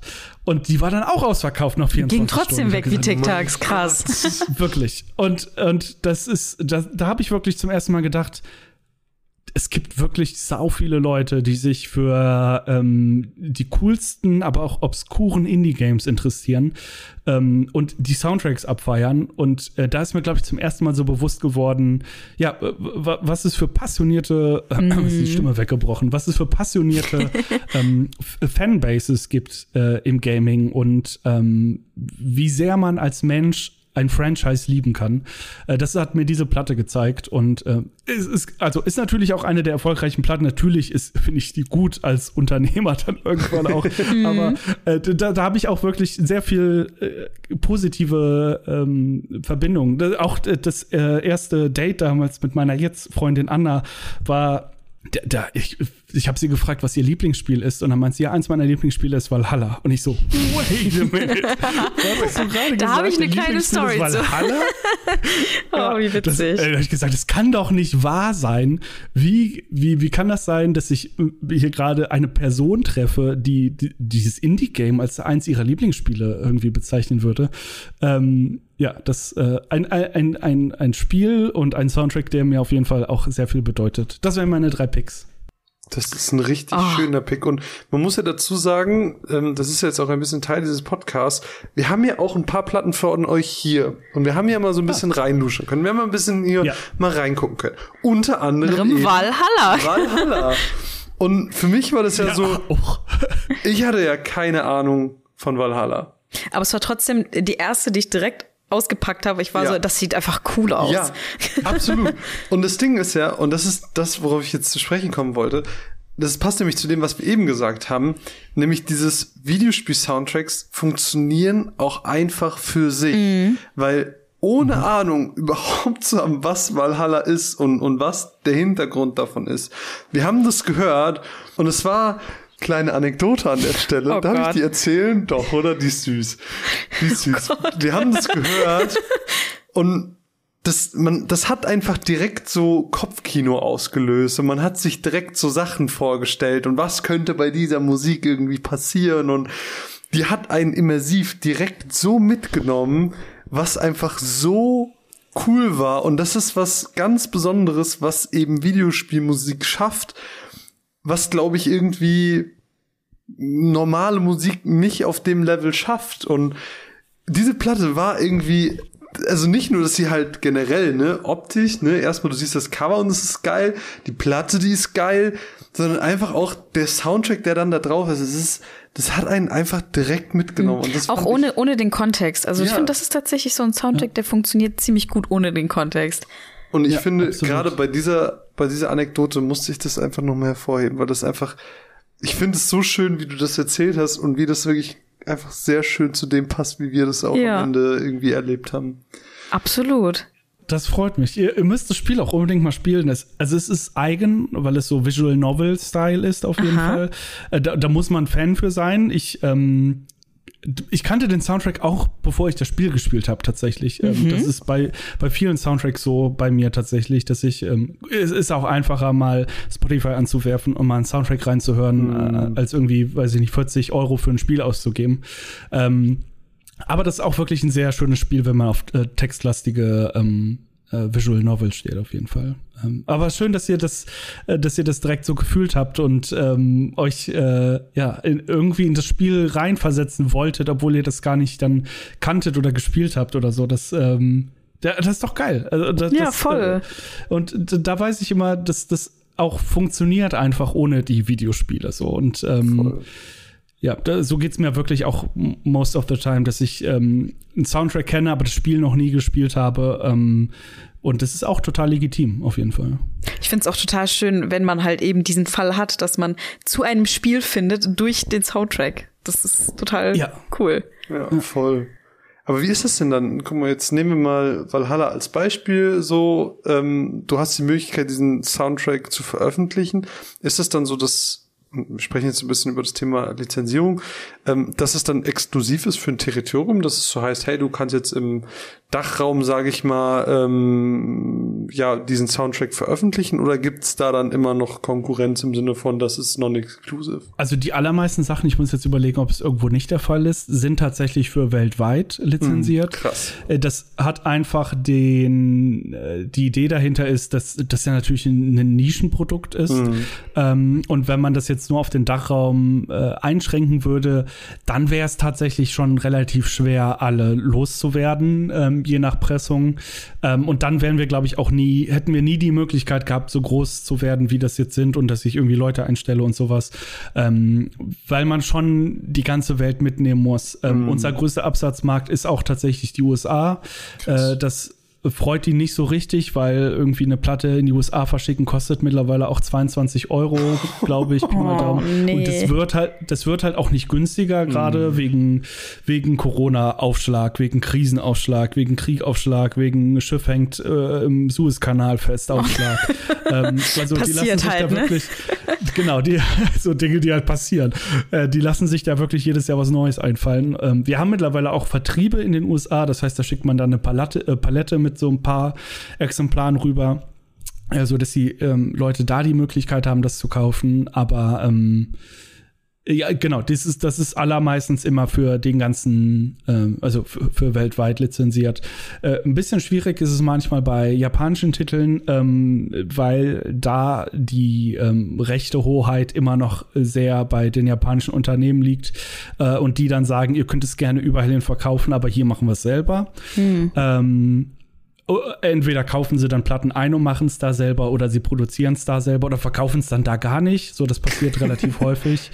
Ähm, genau, aber das Allermeiste landet dann ähm, überall. Und wir haben auch das, äh, als es dann so anfing, nach den ersten paar Jahren größer zu werden und sich in der Szene so rumzusprechen, ähm, wenn man dann irgendwie, keine Ahnung, eine Bestellung aus erst so aus Australien denkt, oh, ja, okay, gut, das, das da sprechen die Leute ja Englisch, die stolpern ja bei Google da wahrscheinlich drüber. Äh, ah, dann kriegst du irgendwie eine Bestellung aus Indien und so. Und denkst, ja, ist ja auch ein großes mhm, Land, da muss es ja auch jemand geben, der sich dafür interessiert. Aber äh, also mittlerweile sind das wirklich ähm, so viele Länder, wo die Leute irgendwie die Platten bei uns bestellen. Und ähm, ja, das, also es ist gut, dass es überall erhältlich ist. Und es ist auch äh, schön, dass es halt, ähm, dass jeder halt aus äh, aus überall her die Möglichkeit hat, bei uns zu bestellen. Und dann äh, stehen wir bei uns im Köln irgendwie im Keller und packen die Platte. und dann geht die irgendwie nach, äh, weiß ich nicht, nach China oder nach, äh, keine Ahnung wohin. Das, das, das ist auf jeden Fall verrückt, äh, finde ich, jedes Mal. Oh, voll. Aber, aber zurück zur Frage. Gut, jetzt hast du die jetzt nicht im Dachraum, sondern du hast sie weltweit. Aber ist es exklusiv, dass nur ihr macht die Valhalla-Platte? Ah, ja, ja. Äh, ja, allermeistens auch. Ähm, man, man würde sich, glaube ich, nämlich ähm, auch wieder das, dasselbe Grund, das ist halt zu nischig, mhm. dass wenn irgendwie da zwei, drei Unternehmen das untereinander sich aufteilen würden, dann ähm, würde einer auf jeden Fall ablosen und äh, dann auf seinen Waren hängen bleiben und der Größte ähm, gewinnt dann und mhm. hat dann die besten Versandkonditionen und würde das dann irgendwie an alle rausschicken mhm. und so. Mhm. Äh, es gibt ein paar Titel, jetzt muss ich mal überlegen, die sind bei mehreren erschienen. Ich glaube, Skyrim gab es einmal bei einem Label aus UK und Skyrim gab es mal bei einem Label aus den USA. Nee, beide USA. Ähm, aber genau, so Fälle gibt es ab und zu mal. Und da frage ich mich dann tatsächlich auch, ähm, also als jemand, der sich damit täglich beschäftigt, da muss jemand jetzt richtig angepisst sein, dass es das nochmal irgendwo erhältlich gibt, weil ähm, äh, das, das, also das, das, äh, das lohnt sich leider noch nicht, glaube ich, äh, mhm. das so aufzusplitten. Ja, ja also genau, wir haben weltweite Rechte allermeistens und dann meistens auch exklusiv. Ähm, das ist in der normalen Musikindustrie, würde ich jetzt sagen, äh, eher untypisch, ähm, aber keine Ahnung, so eine Taylor Swift oder so, die erreicht halt ja auch nochmal ganz andere Massen an Menschen. Da kann man sich das auch zwischen Europa und USA ganz gut aufteilen, ohne dass man sich da in die Quere kommt. Aber bei mm. Game Soundtracks geht, geht es leider noch nicht so gut. Ja, ist ja auch eine sehr internationale Fanbase, muss man ja auch dazu sagen. Ja, ich genau, meine, äh, ja. da spricht man ja mit, mit, mit eurem mit eurer Branche ja auch direkt zwei Fanbases an, nämlich die Vinyl-Sammler und die Videogame-Nerds sozusagen. Das sind ja schon zwei genau. sehr spezielle und auch passionierte Fanbases, würde ich sagen.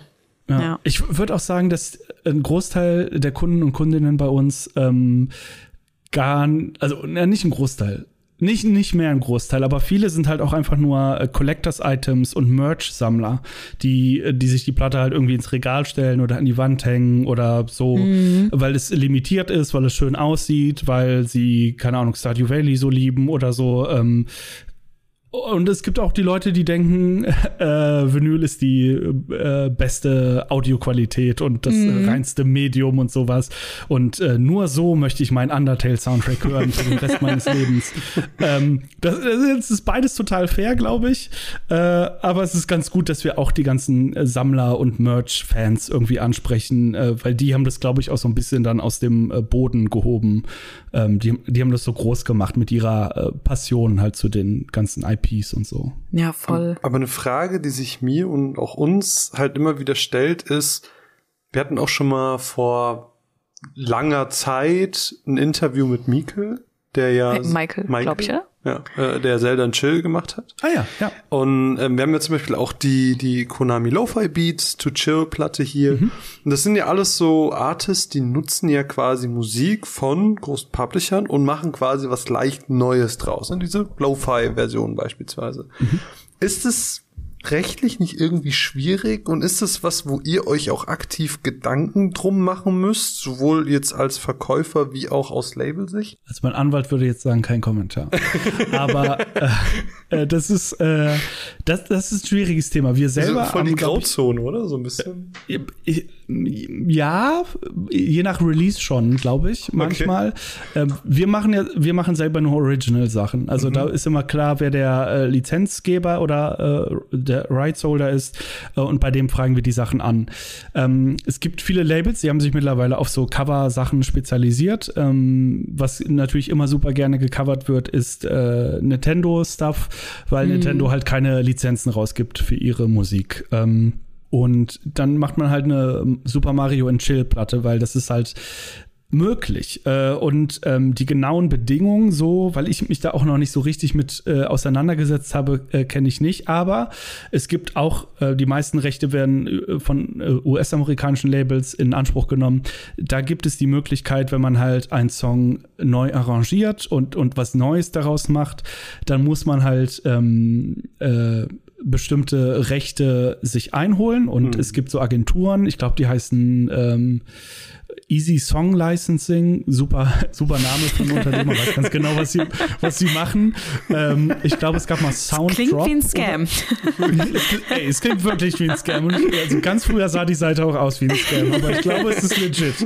Ähm, ich möchte die Leute aber nicht auf eine falsche Fährte führen. Also, ähm, und es, ich glaube, es gab auch noch Sounddrop oder so oder Sound irgendwas. Ähm, und da gehst du quasi als Künstler oder Künstlerin hin und sagst, hey, ich möchte gerne Zelda in Chill machen. Und dann sagen die, jo, äh, welche Tracks? Und dann sagst du hier einmal den äh, Kakariko Forest und das Theme und äh, irgendwas von Majora's Mask. Und dann sagen die, jo, das kostet dann pro verkaufte Einheit pro Track 0,003 Cent oder so. Ähm, wie viel willst du machen? Ich will 3000 Stück produzieren und weltweit verkaufen. Und dann sagen, jo, kostet irgendwie, weiß ich nicht, zweieinhalbtausend Euro. Ähm, das geht tatsächlich. Das ist, in, das ist, das ist möglich. Ähm, auch relativ einfach, wenn man so ein bisschen Basic-Wissen hat. Ähm, was ich mich manchmal frage, wo ich aber auch, wie gesagt, ich bin kein Anwalt und kenne mich gar nicht so mit der Rechtslage aus, ist, manchmal sind auf dem Artworks irgendwie also man erkennt, dass es Link ist, man erkennt, einen äh, guten Triforce ist wahrscheinlich jetzt nicht markenrechtlich gesichert, ähm, aber es gibt immer wieder äh, so Coverplatten, wo ich mir denke, das ist irgendwie schwierig. Ähm, und ich hoffe einfach, dass die Leute sich damit äh, befasst haben und mm. das, weil, weil auf den allermeisten Produkten steht hinten auch drauf, äh, licensed under, bla bla bla, rights, stuff, bla bla bla bla bla bla. und dann, denk, und dann kriegen wir dies, wir verkaufen das ja auch. Ähm, also da mache ich mir ja auch Gedanken, weil wir kaufen das okay. ja ein und verkaufen es wieder. Ähm, und ich gucke mir das schon alles an und gucke, ob das jetzt legit aussieht irgendwie. Mhm. Ähm, aber ich kann wirklich nicht, also ich kann nicht dafür meine Hand ins Feuer legen, dass die Leute alle ihre, ihre Rechte geklärt haben. Ja. Ähm, in den allermeisten Fällen geht man halt immer davon aus und ähm, wenn wir Verträge machen, dann ist super wichtig, dass die Leute, die uns ihre Rechte geben, versichern, dass sie die Rechte auch haben. Weil wenn sie das nicht tun, dann sind die die Gelackmeierten. Und ich kann aber sagen, ich, er hat mir versichert, dass er die Rechte hat. So, das, mhm. ja. ja äh, Recht, Rechtsgrundlage, also ich möchte nicht von Nintendo irgendwann verklagt werden, auf jeden Fall. Weil, nee, ich, glaub, das, das will niemand. Nee. Ich glaube, äh, da, man hört ja immer wieder die geilsten Geschichten und sowas. Äh, und Nintendo ist, wie gesagt, super eigen, was ihre Rechte angeht. Ich kann das auch zum Teil nachvollziehen. Aber ähm, ich glaube, mit denen will man sich nicht anlegen. Nee, ja, nee. Das ist halt ein sehr äh, traditionelles, unantastbares äh, Unternehmen, habe ich immer im Gefühl. Ja, Aber ne, gerade so Lo-Fi-Cover sind halt gefühlt super populär geworden in den letzten Voll. fünf, jo, sechs Jahren absolut. so. Ja. Ähm, würdest du sagen, das spiegelt sich auch in euren Releases irgendwie wieder, dass ihr irgendwie da, dass die irgendwie besonders beliebt sind oder dass Leute das irgendwie geil finden? Weil ich finde gerade so chillige Lo-Fi-Beats auf mm. Vinyl ist schon geil. Oh, das muss schon das sagen. Das funktioniert schon ganz gut, muss man ganz ehrlich sagen. Ähm, ich gucke jetzt mal kurz auf unsere Seite. Ähm, also, wenn man in die Suchleiste Chill eingibt, dann haben wir Zelda und Chill, Chocobo und Chill, Zelda und Chill 3, Poke and Chill, äh, Mario and Chill, Zelda und Chill 2, Stardew and Chill, finde ich auch mega oh, gut. Ähm, nice. Samus and Chill, Konami Lo-Fi Beats and Chill, und das Kein meiste Wurz. davon ist einfach auch ausverkauft. Oh, ja.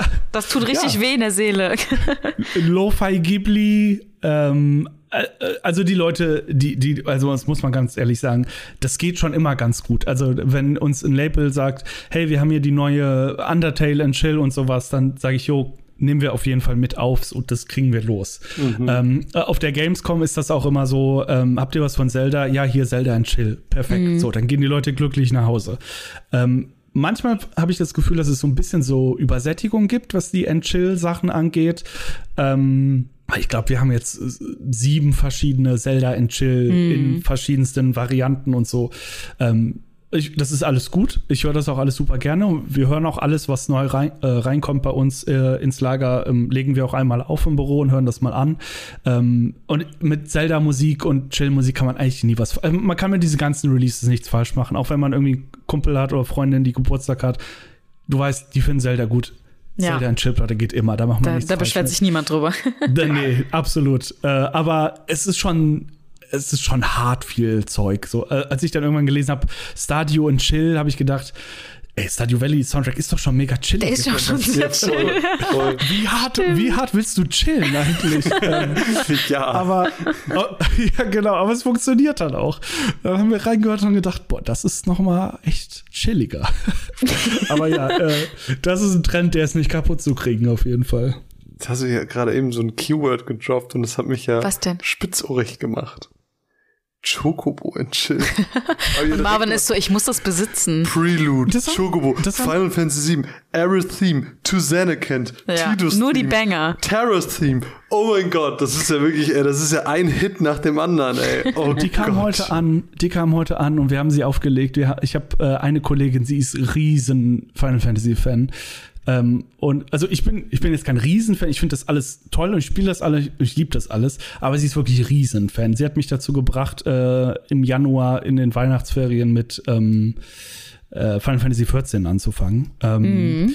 Und äh, oh mein Gott, war das eine schlechte Idee. ähm, und äh, ich habe gesagt, guck mal, was wir heute bekommen haben. Und sie so, oh mein Gott, leg es auf. Und wir hatten äh, zwei Seiten lang Time of Our Lives, wirklich, ganz ehrlich. Oh. Ähm, kann ich nur empfehlen. Ich will gar nicht so viel Werbung für unsere eigenen Produkte machen. Doch. Wie eklig doch. ist das denn?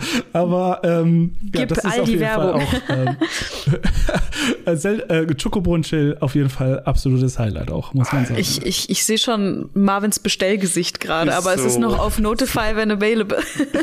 ah, ja, ja. Schreib mal eine Mail, wir haben bestimmt noch was. Okay. boah, da komme ich direkt, boah, ich, wir haben uns echt so viele Fragen aufgeschrieben, aber ich komme die ganze Zeit mit meinen eigenen Fragen in meinem Kopf. Es ist egal egal. Nee, ist ähm, und zwar bei euch auf der Seite. Da habe ich jetzt ja. schon richtig viele Platten gesehen, wo ich mir dachte, boah, will ich, will ich, will ich. Alle ausverkauft. Lasst ihr die dann nochmal neu pressen? Oder ist es dann so, Nee, einmal limitiert, ist dann ist. Guck mal, den hast du nicht gekriegt. Nee, nächstes Mal muss es schneller sein. Oder ist es dann wirklich so limitiert, wenn es einmal ausverkauft ist, dann ist es auch ausverkauft, weil das ist ja oft bei so limitierten Sachen auch der Anreiz, ne? Wenn du dann absolut, ja. Äh, wenn du das dann einfach immer weiter produzierst, dann ist es ja auch irgendwie wack. es, es ist schwierig auf jeden Fall, ähm, weil also früher war ich noch vorsichtiger bei der ganzen Sache, ähm, als ich nicht erahnen konnte, wie viele Leute das gut finden. Mhm. Ähm, also es gab viele unserer ersten Pressungen haben auch so bei so 500 Exemplaren gestartet, was schon enorm viel ist eigentlich. Ähm, mittlerweile machen wir eigentlich gar nichts mehr unter 1000, weil es lohnt sich dann auch irgendwie mit den ganzen Aufschlägen, die es mittlerweile gibt bei der Produktion, mhm. auch gar nicht mehr unter 1000 zu produzieren. Ähm, bei dem Einkauf, wenn wir halt Fremdware von anderen Labels einkaufen, ist das immer so, meistens machen wir einen Pre-Order für zwei, drei Wochen, gucken, wie viele Bestellungen reinkommen, dann können wir so absehen, ah, okay, das ist ein Banger, das wird ewig gekauft oder ähm, wir nehmen zehn Exemplare und damit wir es listen können. Mhm. Äh, und bei einigen Sachen, also es gibt viele Labels, die sagen, wenn weg, dann weg. Ähm, oft ist das dann auch Vinylfarbenabhängig, dass man sagt, hier die Splatter oder die marmorierte, äh, die gibt es nur so und so viel Mal und wenn weg hast du Pech gehabt. Ähm, genau, und dann es ist es immer super schwierig abzuschätzen, wie groß ist jetzt der Andrang bei dem und dem Thema. Also, keine Ahnung, wenn es jetzt, als irgendwann mal kam, hey, wir haben jetzt eine Undertale-Box, da wusste ich, okay, da musst du dir das Lager zuballern mit, weil äh, Undertale ist so ein großes Franchise und die Musik ist so beliebt, äh, das werden die Leute kaufen.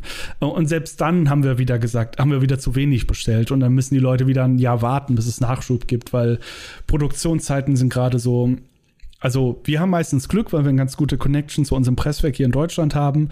Äh, da macht man mal was irgendwie in zwei, drei, vier Monaten auch, aber ähm, es gibt halt auch Labels, die warten zwölf Monate auf ihre Ware oh. von Bestellung bis zur Auslieferung. Ähm, und dann willst du natürlich auch, wenn du so ein bisschen wirtschaftlich denkst, nicht sagen, ach ja, komm, ich bestelle jetzt mal 3000 Stück von der Platte, die ich in zwölf Monaten bekomme, weil du weißt mhm. ja gar nicht, was dann ist. So. Ähm, Deswegen ist es wirklich immer super schwierig und ich wünschte, wir hätten alles so vorrätig, dass die Leute bis zu der nächsten Pressung durchkaufen können.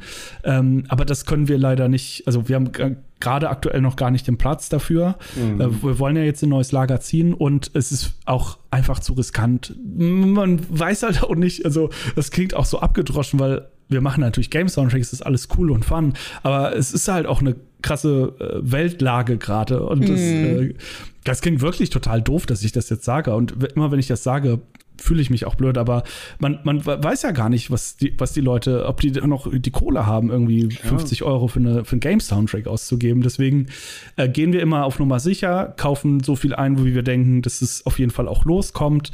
Ähm, und ähm, jetzt kommt wieder der Verkäufer in mir raus wenn du es siehst und es ist erhältlich, dann kaufst, weil ich kann nicht garantieren, dass es nicht äh, irgendwann äh, weg ist und nicht mehr wiederkommt. Mhm. Ja. Äh, das ist immer dieses äh, Fear of Missing Out irgendwie. Boah, ähm, das, und das ist, so schlimm. So, es gibt so ein äh, VGM-Vinyl, also Videogame Music Vinyl Discord.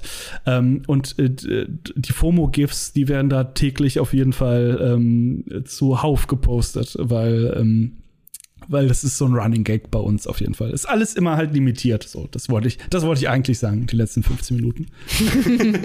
ja, aber ich, ich kenne es ja auch bei mir von der Arbeit. Ich ähm, arbeite ja bei KSM Anime und da haben wir auch oft hm. einfach Releases, die sind dann halt wirklich limitiert, ne? Da ist es dann hier, du ja, kriegst ja. diese Edition mit diesen Extras, die gibt's auch wirklich nur bei dieser ersten Auflage.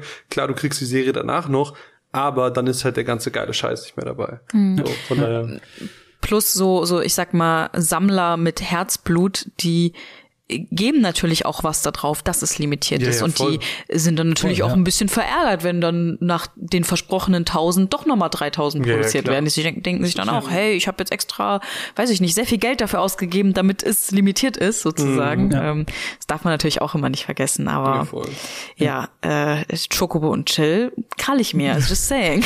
äh, wir hatten äh, 2018, äh, sorry, noch ganz kurz da als ein Dings, wir hatten mal eine Anno 1800 Platte gemacht äh, vor, äh, zu, äh, zum Release des Spiels vor drei Jahren oder so. Mhm. Äh, und die war limitiert, nummeriert auf 1800 Exemplare. Ähm, und wir haben jetzt, weil jetzt kamen die ganzen DLCs und neue Musik und so, haben wir zum 25. Geburtstag oder 35? Warte, ich muss mal schnell auf die Seite klicken. 25, glaube ich. oh wenn die das hören, kriege ich Ärger. Zum 25. Geburtstag der Anno-Reihe äh, haben wir jetzt äh, nochmal die DLC-Musik auf Platte gemacht und die ist auch nummeriert auf 999 Exemplare. Und jetzt kommen halt die Leute und sagen, ja, könnt ihr den ersten auch nochmal nachpressen? Und ich so, es würde den ganzen Zauber verlieren, eine auf ja. 1800 Exemplare nummerierte Platte nochmal zu veröffentlichen, weil dann würde es ja mehr geben als 1800. Und das ist, äh, ich, ich, würd, ich weiß, es würde sich verkaufen, aber für den, für den Sammler und die Sammlerin sagen wir jetzt, nee, machen wir nicht. Ähm, und ja, das ist natürlich immer schade, wenn dann neue Fans dazu kommen, die das vorher nicht wussten oder so. Aber so ist das mit limitierten Sachen. Ähm, ich bin ja auch kaufsüchtig, also ich kenne das ja auch, wie viele Sachen ich schon nicht bekommen habe, wo ich mich mein ganzes Leben bis heute drüber ärgere. aber ich finde es gut, dass, dass du da einfach selber mitleidest. Mine, wir haben ja jetzt hier so ein bisschen auch Kram gerade vor uns liegen, ähm, Sachen, die wir uns angehört haben.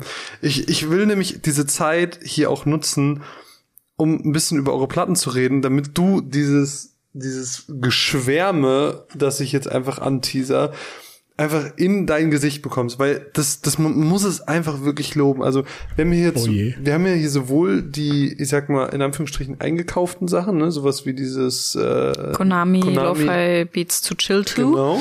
Äh, wir haben auch noch äh, die Tomb Raider Dark Angel Symphony, ist glaube ich auch nicht original von ah, euch, nee. ne? Nee. Genau. Genau, die haben wir, wir, auch hier liegen, aber wir haben auch. Wir haben auch die die äh, Final Fantasy 14. Genau, die Endwalker Single. Single. Genau. Oh, und ja, aber von euch haben wir hier noch Plague Tale Requiem und ah, Valhalla, was wir eben schon genau. erwähnt haben. Ja. Und alleine, ne, bei euren Sachen, bei euren eigenen Sachen, da merkt man ja, ja schon. Müssen wir mal kurz loben. Oh, müssen, müssen wir mal kurz loben. Da merkt man ja einfach, mit was für Liebe das gemacht ist, ne? Dass bei Valhalla noch dieses kleine Booklet dabei ist. Also, was heißt klein? Es ist ja riesig groß, aber ne, dünn. Ähm, das ist so schön. Und auch die Platten, ne, die sind nicht einfach schwarz. Die haben dann alle diese besondere Farbe, teilweise noch mit so einem, ich, ich nenne es mal Muster mit drin und so. Und mhm. da, da merkt man einfach, das macht einfach noch mal viel mehr Spaß, das dann rauszuholen, sich das anzugucken, das in der Hand zu halten. Und sieht auch auf dem Plattenspieler cool aus. Sieht auf dem Plattenspieler cool aus. Und es ist einfach eure, eure eigenen Releases. Ich muss sie einfach wirklich, und das mache ich jetzt nicht, weil ihr uns sie geschickt habt oder so, sondern einfach, weil die wirklich produktionstechnisch mega cool sind und mega cool aussehen. Und man muss es einfach sagen, es ist, ihr, ja. leistet einfach mega coole Arbeit. Und das ist mir einfach mit diesen, mit diesen Platten, die wir hier uns angehört haben, so richtig bewusst geworden, wie geil das ist einfach, was ihr macht und wie cool es jetzt auch ist, was du hier gerade alles erzählst und diese Hintergründe und, und wie auch du überhaupt dazu gekommen bist. Ich bin richtig Fan. Ja, ich auch. Mine. Find's richtig toll. Denn? Nee, ich find's auch mega und ich bin auch gerade ähm, von von der ich bin ja ich bin ja Designerin. Äh, ich bin auch gerade von der. Warum das, das sagst du das, so, als wärst du nicht Grafikdesignerin? Bin ich, aber das klingt so, das klingt gerade super prätentiös irgendwie. Also ich als Designer. oh, das, das ist doch aus so einem Cold Mirror Video, doch. Ich als irgendwas. Oh, egal. Äh, vielleicht weiß irgendjemand, was ich meine. Ähm, ich finde, die sind einfach wirklich richtig cool gestaltet, einfach optisch. Die sind wirklich einfach schon okay. schön anzusehen. Aber ich lieb auch einfach die die bunten Platten und die, die, äh, die Muster und alles. Und da stellt sich mir die Frage, ähm, wer konzeptioniert das alles bei euch? Also ihr kriegt ja sicherlich irgendwie die Assets zugeschickt vom jeweiligen Licenser. Habt ihr dann irgendwie eine de dezidierte Grafikperson bei euch sitzen oder habt ihr da Leute, mit denen ihr zusammenarbeitet, irgendwie Freelancer? Und, und wie läuft das dann mit dem Designs von den Platten ab? Weil das ist ja dann auch immer wahrscheinlich von dem Presswerk abhängig. Was können die auch leisten? Weil die werden ja standardmäßig mhm. einfach nur schwarze Platten produzieren. Ist es dann immer ein extra genau. Aufwand für die? Weil das ist ja jetzt auch nicht so mega alltäglich. Mhm.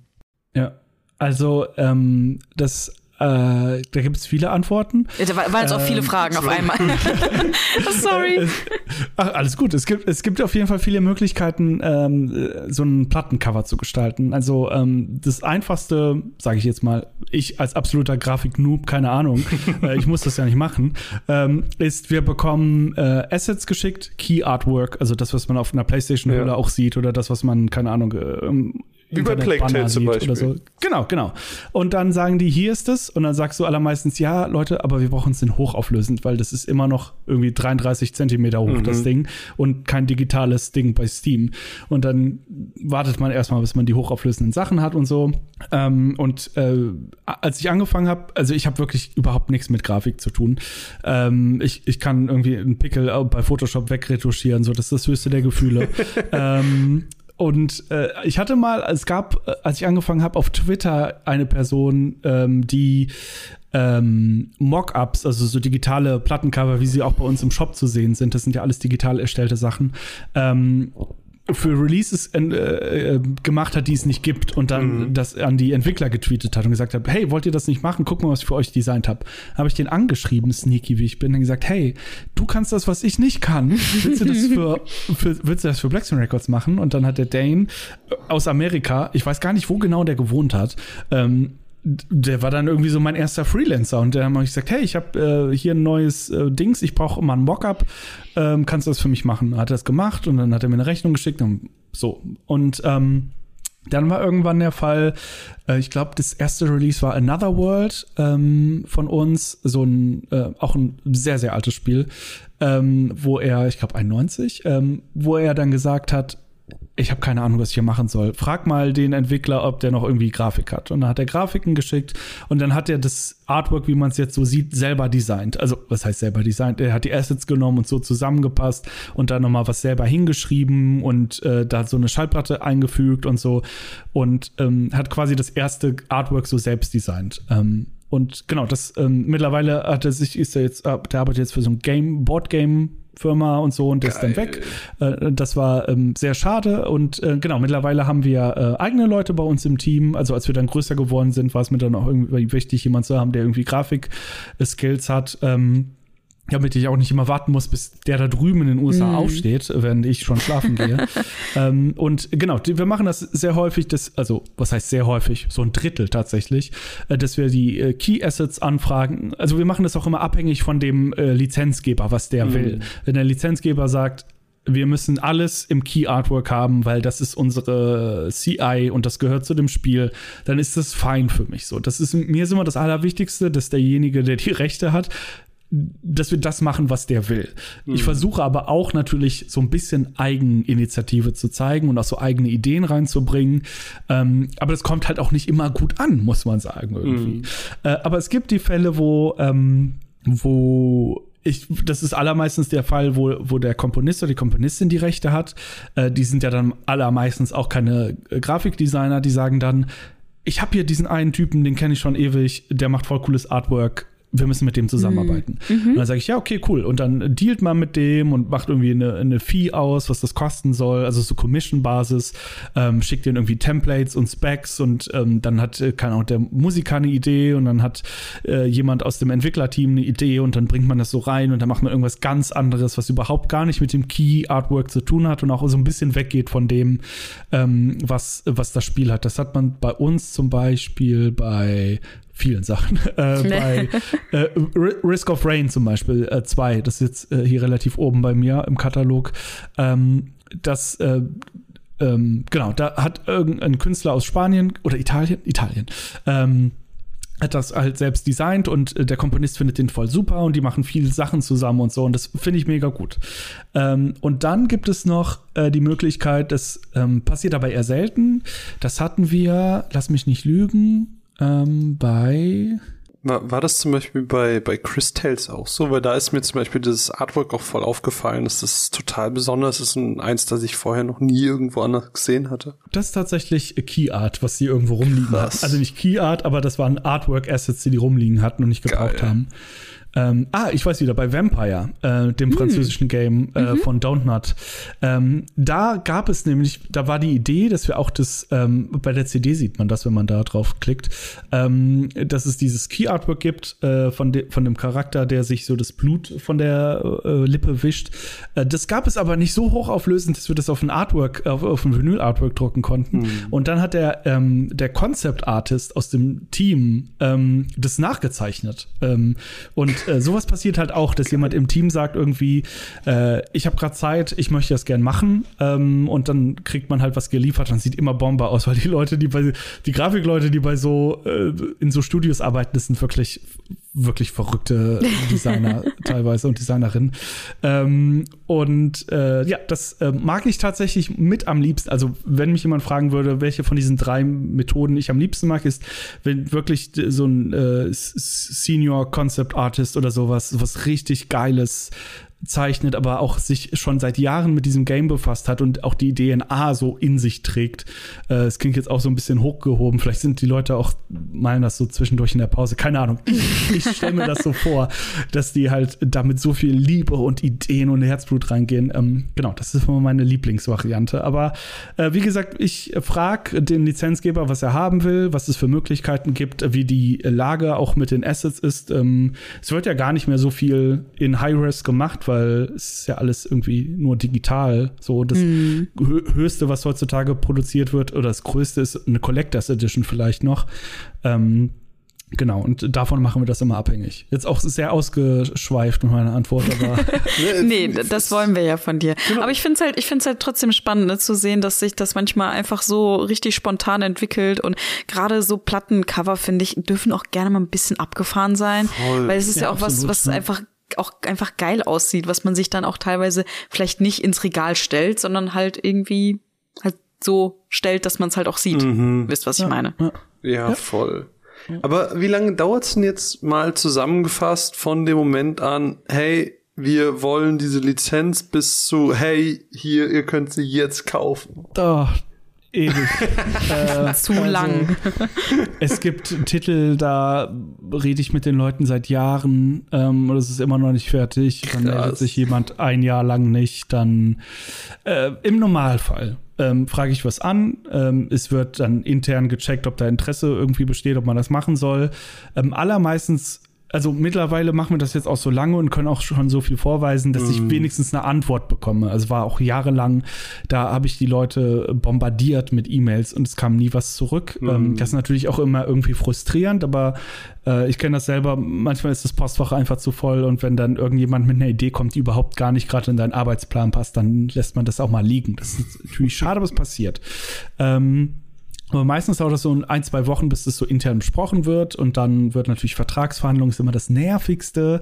Und ich bin auch eher lieber so Handschlagtyp, aber ich glaube, mein Anwalt würde mich äh, durchs Dorf jagen, wenn ich das machen würde. Ähm, dann muss natürlich Rechte geklärt werden. Dann kommt hier noch, ey, hier den Absatz müssen wir ändern und sowas. Und äh, ich wollte zwar mal Medienrecht studieren, aber es gibt einen Grund, warum ich das abgebrochen mm. habe, auf jeden Fall.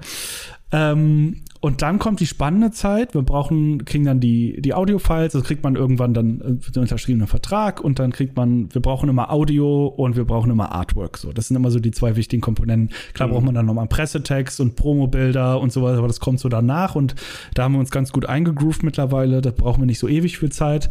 Ähm, fürs Mastering braucht man so ein, zwei Wochen. Ähm, da haben wir einen, den Christian Bethke aus äh, Mannheim, mit dem habe ich jetzt fast alle von diesen 100 Platten, die wir gemacht haben, Boah.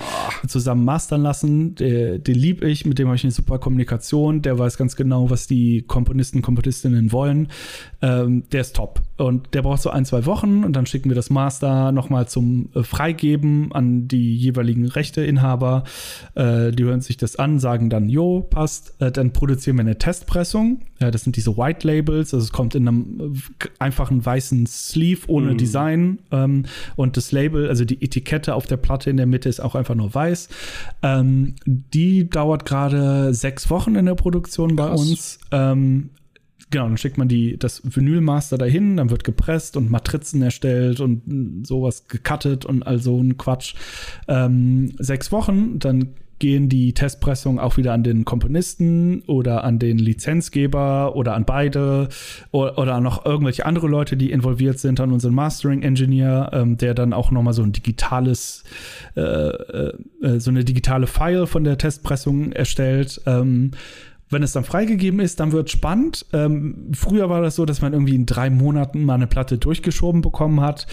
Heutzutage muss man äh, sehr lange warten, wenn man nicht trickst. Also mein Broker, mit dem ich zusammenarbeite, äh, wo ich auch früher, also bei Cargo Records, das ist ja kein Geheimnis, äh, wo ich auch früher meine Ausbildung gemacht habe, die kümmern sich immer noch um die Schallplattenproduktion bei uns. Ähm, die haben so ein guten, so eine Volumen bei dem Presswerk, dass sie halt auch immer gute Slots bekommen und gute Preise bekommen und sowas. Mhm. Ähm, aber wir müssen eigentlich schon Anfang des Jahres hingehen und sagen, wir haben eine Platte im März, wir haben zwei Platten im mhm. Mai, wir haben so und dann werden so Slots reserviert. Ähm, und die musst du dann auch einhalten. Das heißt, dann muss das Audio eingeschickt werden und muss das Artwork eingeschickt werden, weil wenn es nicht ist, kriegst du das in Rechnung gestellt, ohne dass überhaupt was produziert ist. Weil äh, das Presswerk, mit dem wir zusammenarbeiten, Optimal Media, die sitzen irgendwo bei Berlin, die gibt es auch schon ewig, ähm, die produzieren 40 Millionen Schallplatten im Jahr, was auch absolut, also äh, in Deutschland wurden, glaube ich, äh, letztes Jahr ähm, oder, oder weltweit oder weiß ich nicht, irgendwo wurden 20 Millionen Platten gekauft, aber die alleine produzieren 40 Millionen Platten. Das heißt, es liegt äh, überall auf der Welt verteilt einfach nur Müll rum. Gott. Muss man sich auch mal äh, oh, Gedanken drüber machen. Das ist jetzt nicht so äh, umweltfreundlich alles. Nee. Aber äh, wollte wollt ich gar nicht drauf, das ist nochmal ein anderes Thema für einen anderen Podcast. ähm, aber genau, du holst dir dann den Slot und dann musst du produzieren, weil die, die ballern das Vinyl da so durch und da ist, wird gibt es keine Zeit, um mal irgendwie ähm, mal nicht 3000 Platten zu produzieren. Ähm, und alles in allem dauert es dann so ein halbes Jahr bei uns gerade. Und das ist wirklich schon ewig lange, finde ich. Ähm, und äh, bisschen frustrierend, aber es wird besser auf jeden Fall. Ähm, wenn nicht gerade irgendwie wieder eine halbe Million Adele-Platten oder so gepresst werden. Mm. Ich glaube, das war äh, 2021 oder so, war das der Running Joke bei uns in, in der Musikindustrie, dass Sony wirklich alle Presswerke in Europa und in Amerika geblockt hat, um Adele-Platten zu produzieren. Boah, finde ich das geil. Ähm, das ist aber auch, glaube ich, jetzt ja. mit Taylor Swift auch so gewesen. Genau, genau. Taylor Swift, Billie Eilish, alle, ja. die so, äh, die, die, die haben dann auch 18 Vinylfarben für genau, Urban ja. Outfitters und für die Spotify-Abonnenten und, und so. Das ist, ähm, ja, das ist krank. Das kauft auch keiner. Und ich glaube, alleine also. die, das neue Taylor Swift-Album hat irgendwie vier Editionen oder sowas, wo aber viermal der gleich, also das gleiche Album drauf ist. Ja. Total irre. Ich, ich, bin auch Teil des Problems. Also ich würde lügen, wenn ich nicht hier ein paar Taylor Swift-Platten im Regal stehen hätte.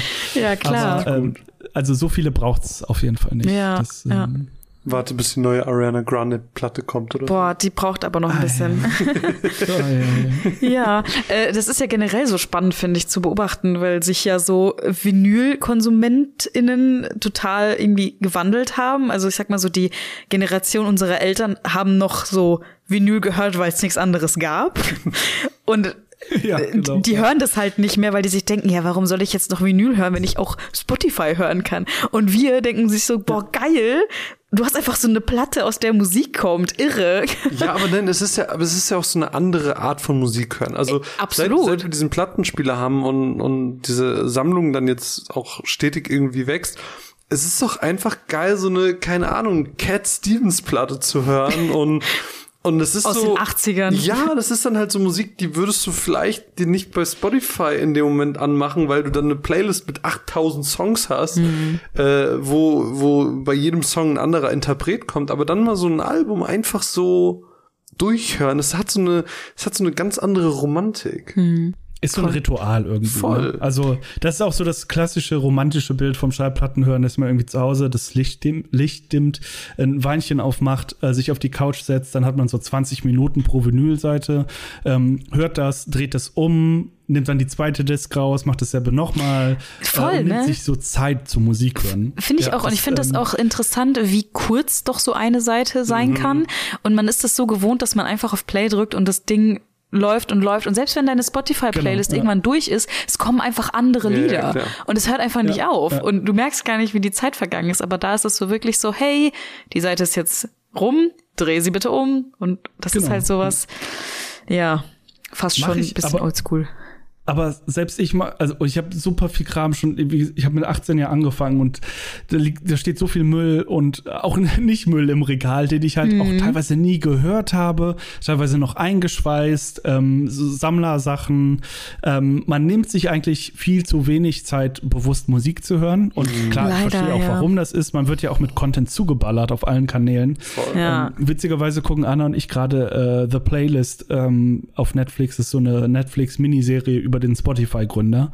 Ähm, aber so ein bisschen fiktiv, ähm, also so, also nicht ganz alles an der Realität. Ähm, und ich habe es ist schlimm, dass das Netflix geschafft hat. Äh, warte mal, es ist schlimm, dass Netflix geschafft hat, dass ich Spotify mag. Äh, dass, dass der eine Streaming-Anbieter es geschafft hat, dass ich den anderen Streaming-Anbieter mag. Aber ähm, mir ist nochmal ein bisschen bewusster geworden, warum das so alles gekommen ist und ähm, dass es vielleicht auch noch schlimmer hätte werden können, aber wie gesagt, ist auch nochmal ein ganz anderes Thema. Mhm. Ähm, ich, ich liebe es aber auch und ich, äh, ich habe auch einen Spotify-Account und ähm, ich höre auch viel Digitalmusik. Man hört ja auch viel einfach, nebenher in der Bahn genau, oder ja. irgendwie. Wenn, wenn, ich in der, Küche Arbeit. stehe und koche, dann kann ich ja, ja nicht den Schallplattenspieler im Wohnzimmer anstellen. Ja, richtig. Weil da muss ich ja nach allen 20 Minuten rüberlaufen und die Seite wechseln. Das ist auch unpraktisch, muss ja, man sagen. Ähm, also ich finde, beides hat seine Daseinsberechtigung, aber generell als Sammler und als auch Fan von Musik finde ich es gut, wenn man sich ab und zu dann doch noch mal hinsetzt und die Zeit nimmt, sich irgendwie gemütlich Musik anzuhören äh, obwohl ich mich dann selbst dann dabei erwische, dass ich irgendwie durch Twitter scrolle oder so. Was natürlich auch, oh, auch nicht Sinn ist von dem, aber ähm, ja, ähm, Musik hören. Also es ist alles, ist wie, wie gesagt, man kann Musik sammeln, man kann sie hören, so ist alles total valide und es ist alles, ist alles okay. Ja, also, ja, sehe ich auch so. Du bist ja jetzt schon sehr lange in der Branche so, auch vor Black Screen Records noch, wenn ich das jetzt richtig rausgehört habe.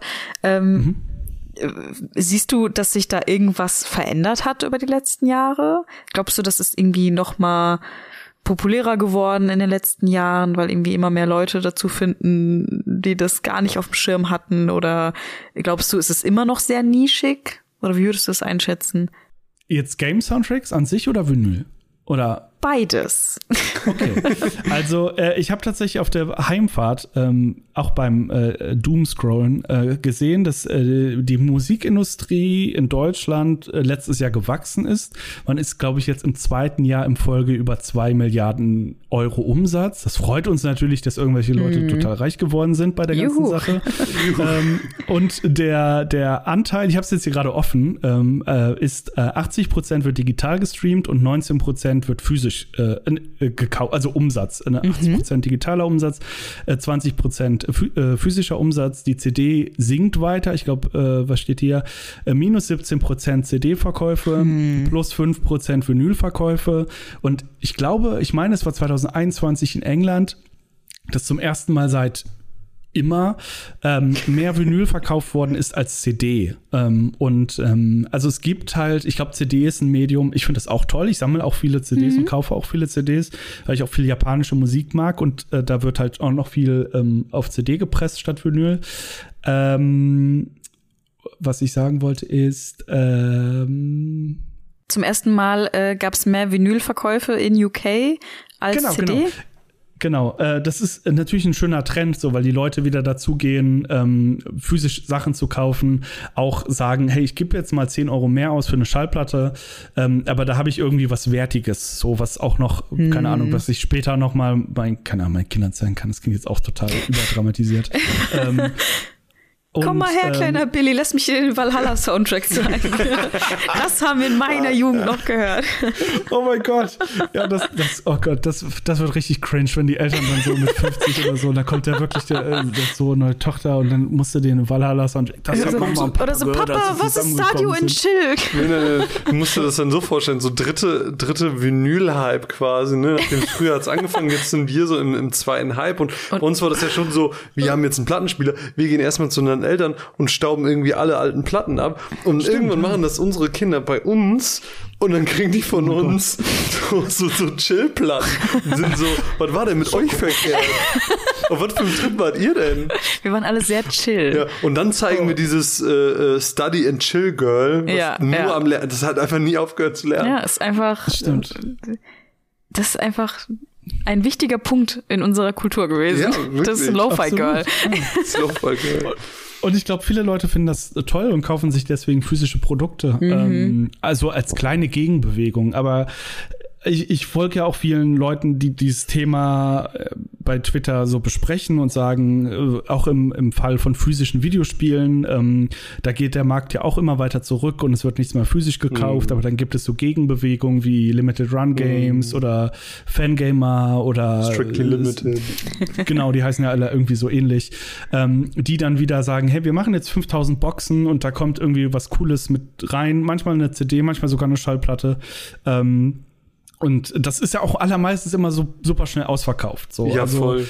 Ähm, das äh, wird nie ganz aussterben, glaube ich. Ähm, aber das Digitale wird sich halt immer weiter verbreiten und durchsetzen. Ja. Und ich, ich würde mich nicht wundern, wenn, in, wenn es in zehn Jahren keine CDs mehr gibt, ähm, weil es hat halt keinen Wert mehr mhm. so mhm. für die allermeisten Leute. Es ist natürlich schade, aber ähm, da, es bringt ja auch nichts, irgendwie das am Leben zu halten für die drei Leute, die das noch cool finden. So, ich finde es auch traurig, aber ähm, da muss man ja, glaube ich, auch mal ganz ja, ganz ehrlich sein zu sich selbst. So, das mm. wird es halt nicht ewig geben. Voll, Aber ja. ich mach, ich mach so lange weiter mit dem scheiß Vinyl hier, bis, äh, bis nicht mehr geht. Ja. Also, ich, nee. ich finde das ja auch toll. Ich bin ja auch Sammler. Also, ich stelle mir alles aber, ins Regal. Ich finde aber, Vinyl haben noch mal einen anderen Charme als Wollt, CDs. Wollte ich auch gerade sagen. Und ich meine, wie du es ja auch ja. schön beschrieben hast, so, Vinyl ist ja trotzdem um 5% gewachsen. Das tut mm. es ja mhm. nicht ja, ohne Grund, stimmt. sondern es hat ja, wie du sagst,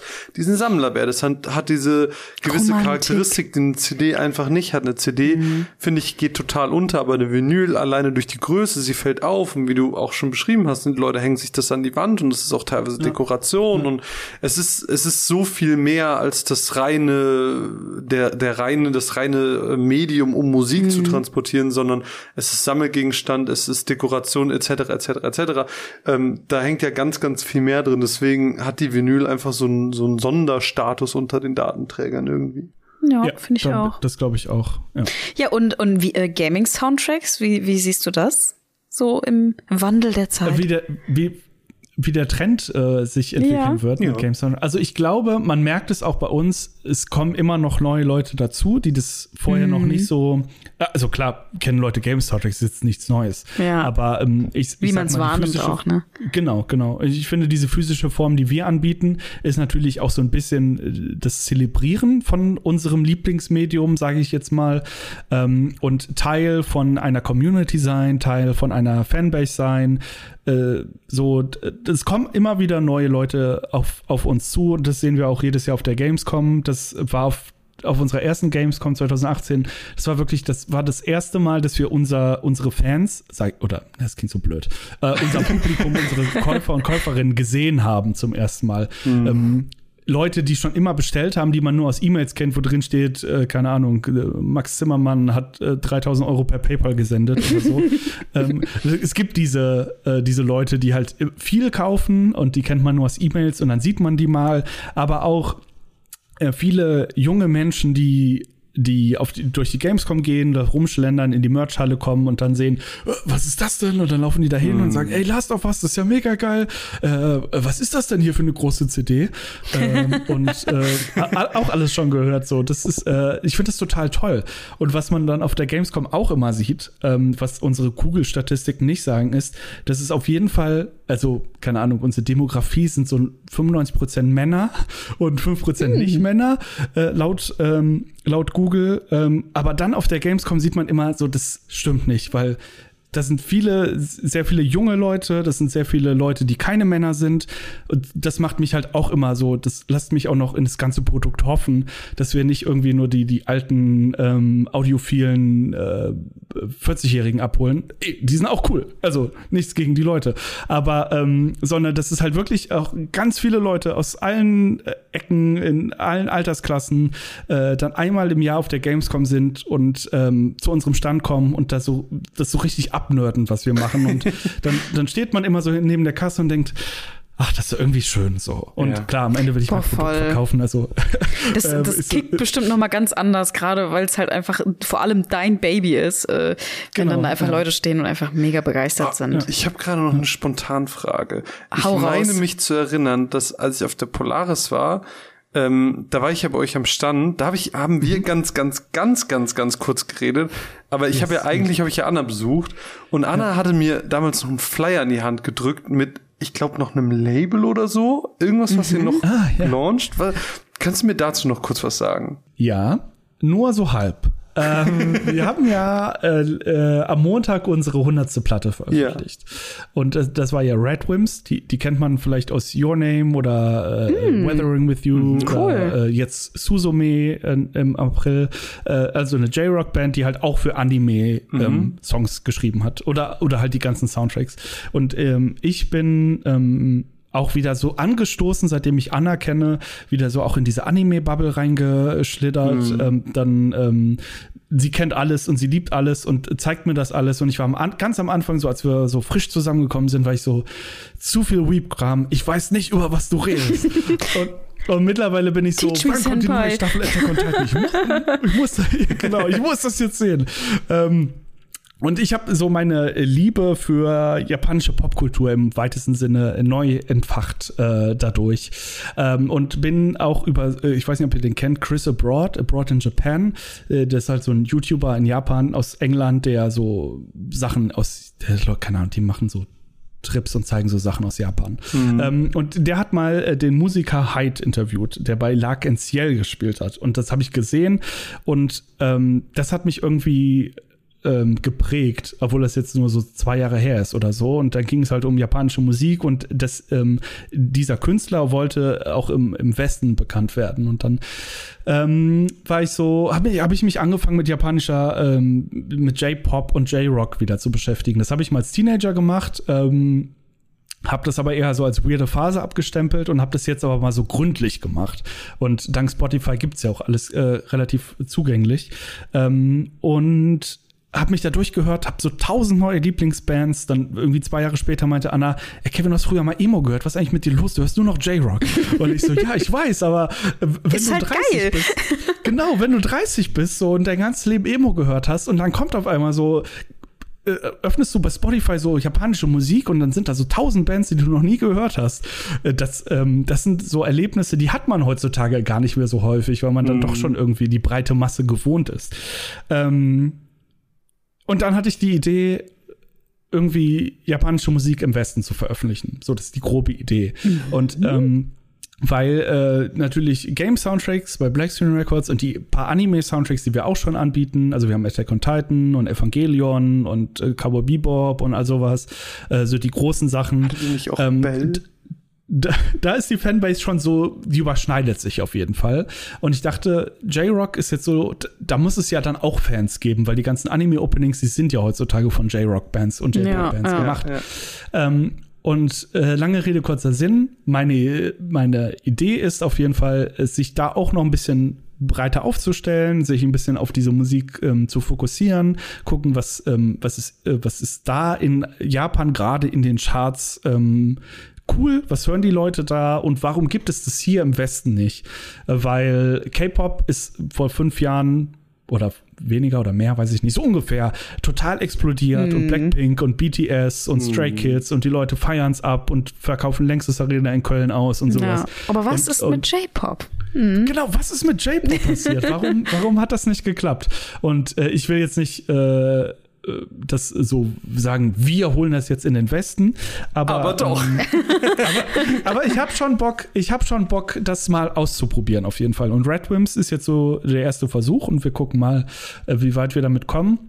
Äh, und um das dann irgendwann auch äh, vielleicht nochmal abzukapseln von Black Stone Records, ähm, weil wir auch schon merken, dass es schon eine sehr eingefahrene Fanbase ist, die mhm. wirklich, deswegen mhm. haben wir auch keine Film-Soundtracks zum Beispiel größtenteils bei uns, äh, weil es dann äh, Shops schon gibt und, und, Firmen, die sich darauf spezialisieren. Mhm. Ähm, und ähm, wir, wir nehmen das mit dem J-Rock jetzt mit und gucken mal, wie das geht und ich könnte mir vorstellen, dass wir es irgendwann mal abkapseln. Ich will nicht sagen, dass wir schon alles fertig dafür haben, aber wir haben schon alles fertig dafür auf jeden Fall. äh, wir, müssen, äh, wir müssen, deswegen haben wir Flyer verteilt auf der, auf der Polaris. Wir müssen nur den richtigen Zeitpunkt finden. Ähm, Red Wings war jetzt leider aus Gründen nicht der richtige Zeitpunkt, ähm, aber ähm, Aber vielleicht so ein kleiner ja. Pilot, ne? Warum nicht? Aber genau, so ein kleiner Pri Pilot und gucken, wie es wie es angenommen wird. Äh, ich hätte da sehr Bock drauf. Ähm, ah, finde ich mega cool, ja. die Idee. Und auch eine schöne Herleitung irgendwie, die ja wieder auferkorene Liebe zum, zur japanischen Musik. Finde ich, finde ich mega cool. Und ein, ein schöner ja. Ausblick zum Ende des Podcasts auf das, was eventuell mit Black Screen Records dann noch so, so passiert. Nämlich. Wir sind quasi, so wir sind nämlich gestartet mit dem Black Screen damals als Kind und enden quasi mit einem kleinen Ausblick auf das, was eventuell kommen oh, kann. Marvin, das ist schon fast kitschig. Das hast du doch geplant, oder? Das hast du doch geplant. Ja. Wer wirklich? weiß, vielleicht, ich hoffe. Also nee, tatsächlich. Nein, hat er nicht. Nein, hat er nicht. Ich ich kann es nur wirklich nochmal von ganz tiefem Herzen sagen. Ich finde eure Releases ganz, ganz, ganz toll und ich habe mich vielen, sehr vielen darin Dank. verliebt, äh, als wir hier ganz viel getest hört haben für diesen Podcast. Mhm. Und ähm, alles, was du heute erzählt hast, war einfach ganz interessant und super toll und, und du hast es einfach wirklich, wirklich gut gemacht, muss man einfach mal so sagen. Von daher, ähm, ich hoffe, dass auch alle ZuhörerInnen da draußen jetzt genau dasselbe gedacht haben. Sie gedacht, Mann, also jetzt, jetzt diese Zeit ging einfach so schnell rum. Ähm, weil ich kann das auch gar nicht glauben, wie lange wir jetzt tatsächlich miteinander geredet haben. Ja, ich bin ähm, gerade ein bisschen schockiert, dass es zwei ich, Stunden ich hab sind. Jetzt, ich habe jetzt auch gerade auf die Uhr geguckt und äh, ai, ai, ai. tut ich, mir leid. Sorry, wenn ich nein, ein bisschen nein. aus, Das hat sich angefühlt wie 20 Minuten. Also wir haben ja so. wirklich einfach nur gequatscht, du, muss man dazu sagen. Du, also du hast es so sympathisch gemacht. Ich finde es wirklich, wirklich schön. Dementsprechend, wenn ihr einen Plattenspieler habt oder euch ganz oder keinen habt, dann holt euch einen. Dann holt euch einen. Und dann solltet ihr ganz, ganz dringend bei Black Screen Records vorbeischauen, weil da gibt es bald Chocobo and Chill. Leute, Chocobo so and aus. Chill. Das ist, das ist da müssen wir Enough said. Enough said. Da ist ein riesiges Chocobo auf dem Cover und passt auf. Die Platte die ist natürlich gelb. Oh mein Gott, ich liebe alles daran. 10 out of 10. Oh, vielleicht kommt irgendwann ein Kaktor in Chill als ja, Fortsetzung. Who knows? Who knows? Oder, Mokri in Chill. ja. Why not? Ja. Wir werden sehen. Wir werden sehen, was die Zukunft bringt. Vielleicht sitzen wir in acht Jahren nochmal hier und gucken, was, was ist passiert seit dem letzten Podcast. Ja. Who knows? Ich freue mich auf jeden Fall, dass du dir die Zeit genommen hast, lieber Kevin, heute mit uns beiden zu quatschen. Sehr, sehr gerne. Alles weitere findet ihr natürlich in den Show Notes. Alle wichtigen Links, die ihr kennen müsst, zu den Socials, zur Website und natürlich auch zu unserem wunderbaren Patreon-Account. Wenn ihr uns unterstützen wollt, geht liebend gerne auf patreon.com slash runaways-cast. Da äh, helft ihr uns bei, dass es diesen Podcast ganz lange gibt. Das wäre sehr schön. Und jetzt haben wir sehr viel, sehr viel geredet am Stück und zugehört und habt einen wunderschönen Tag. Bis bald. Tschüss. Vielen Dank und tschüss. Tschüss.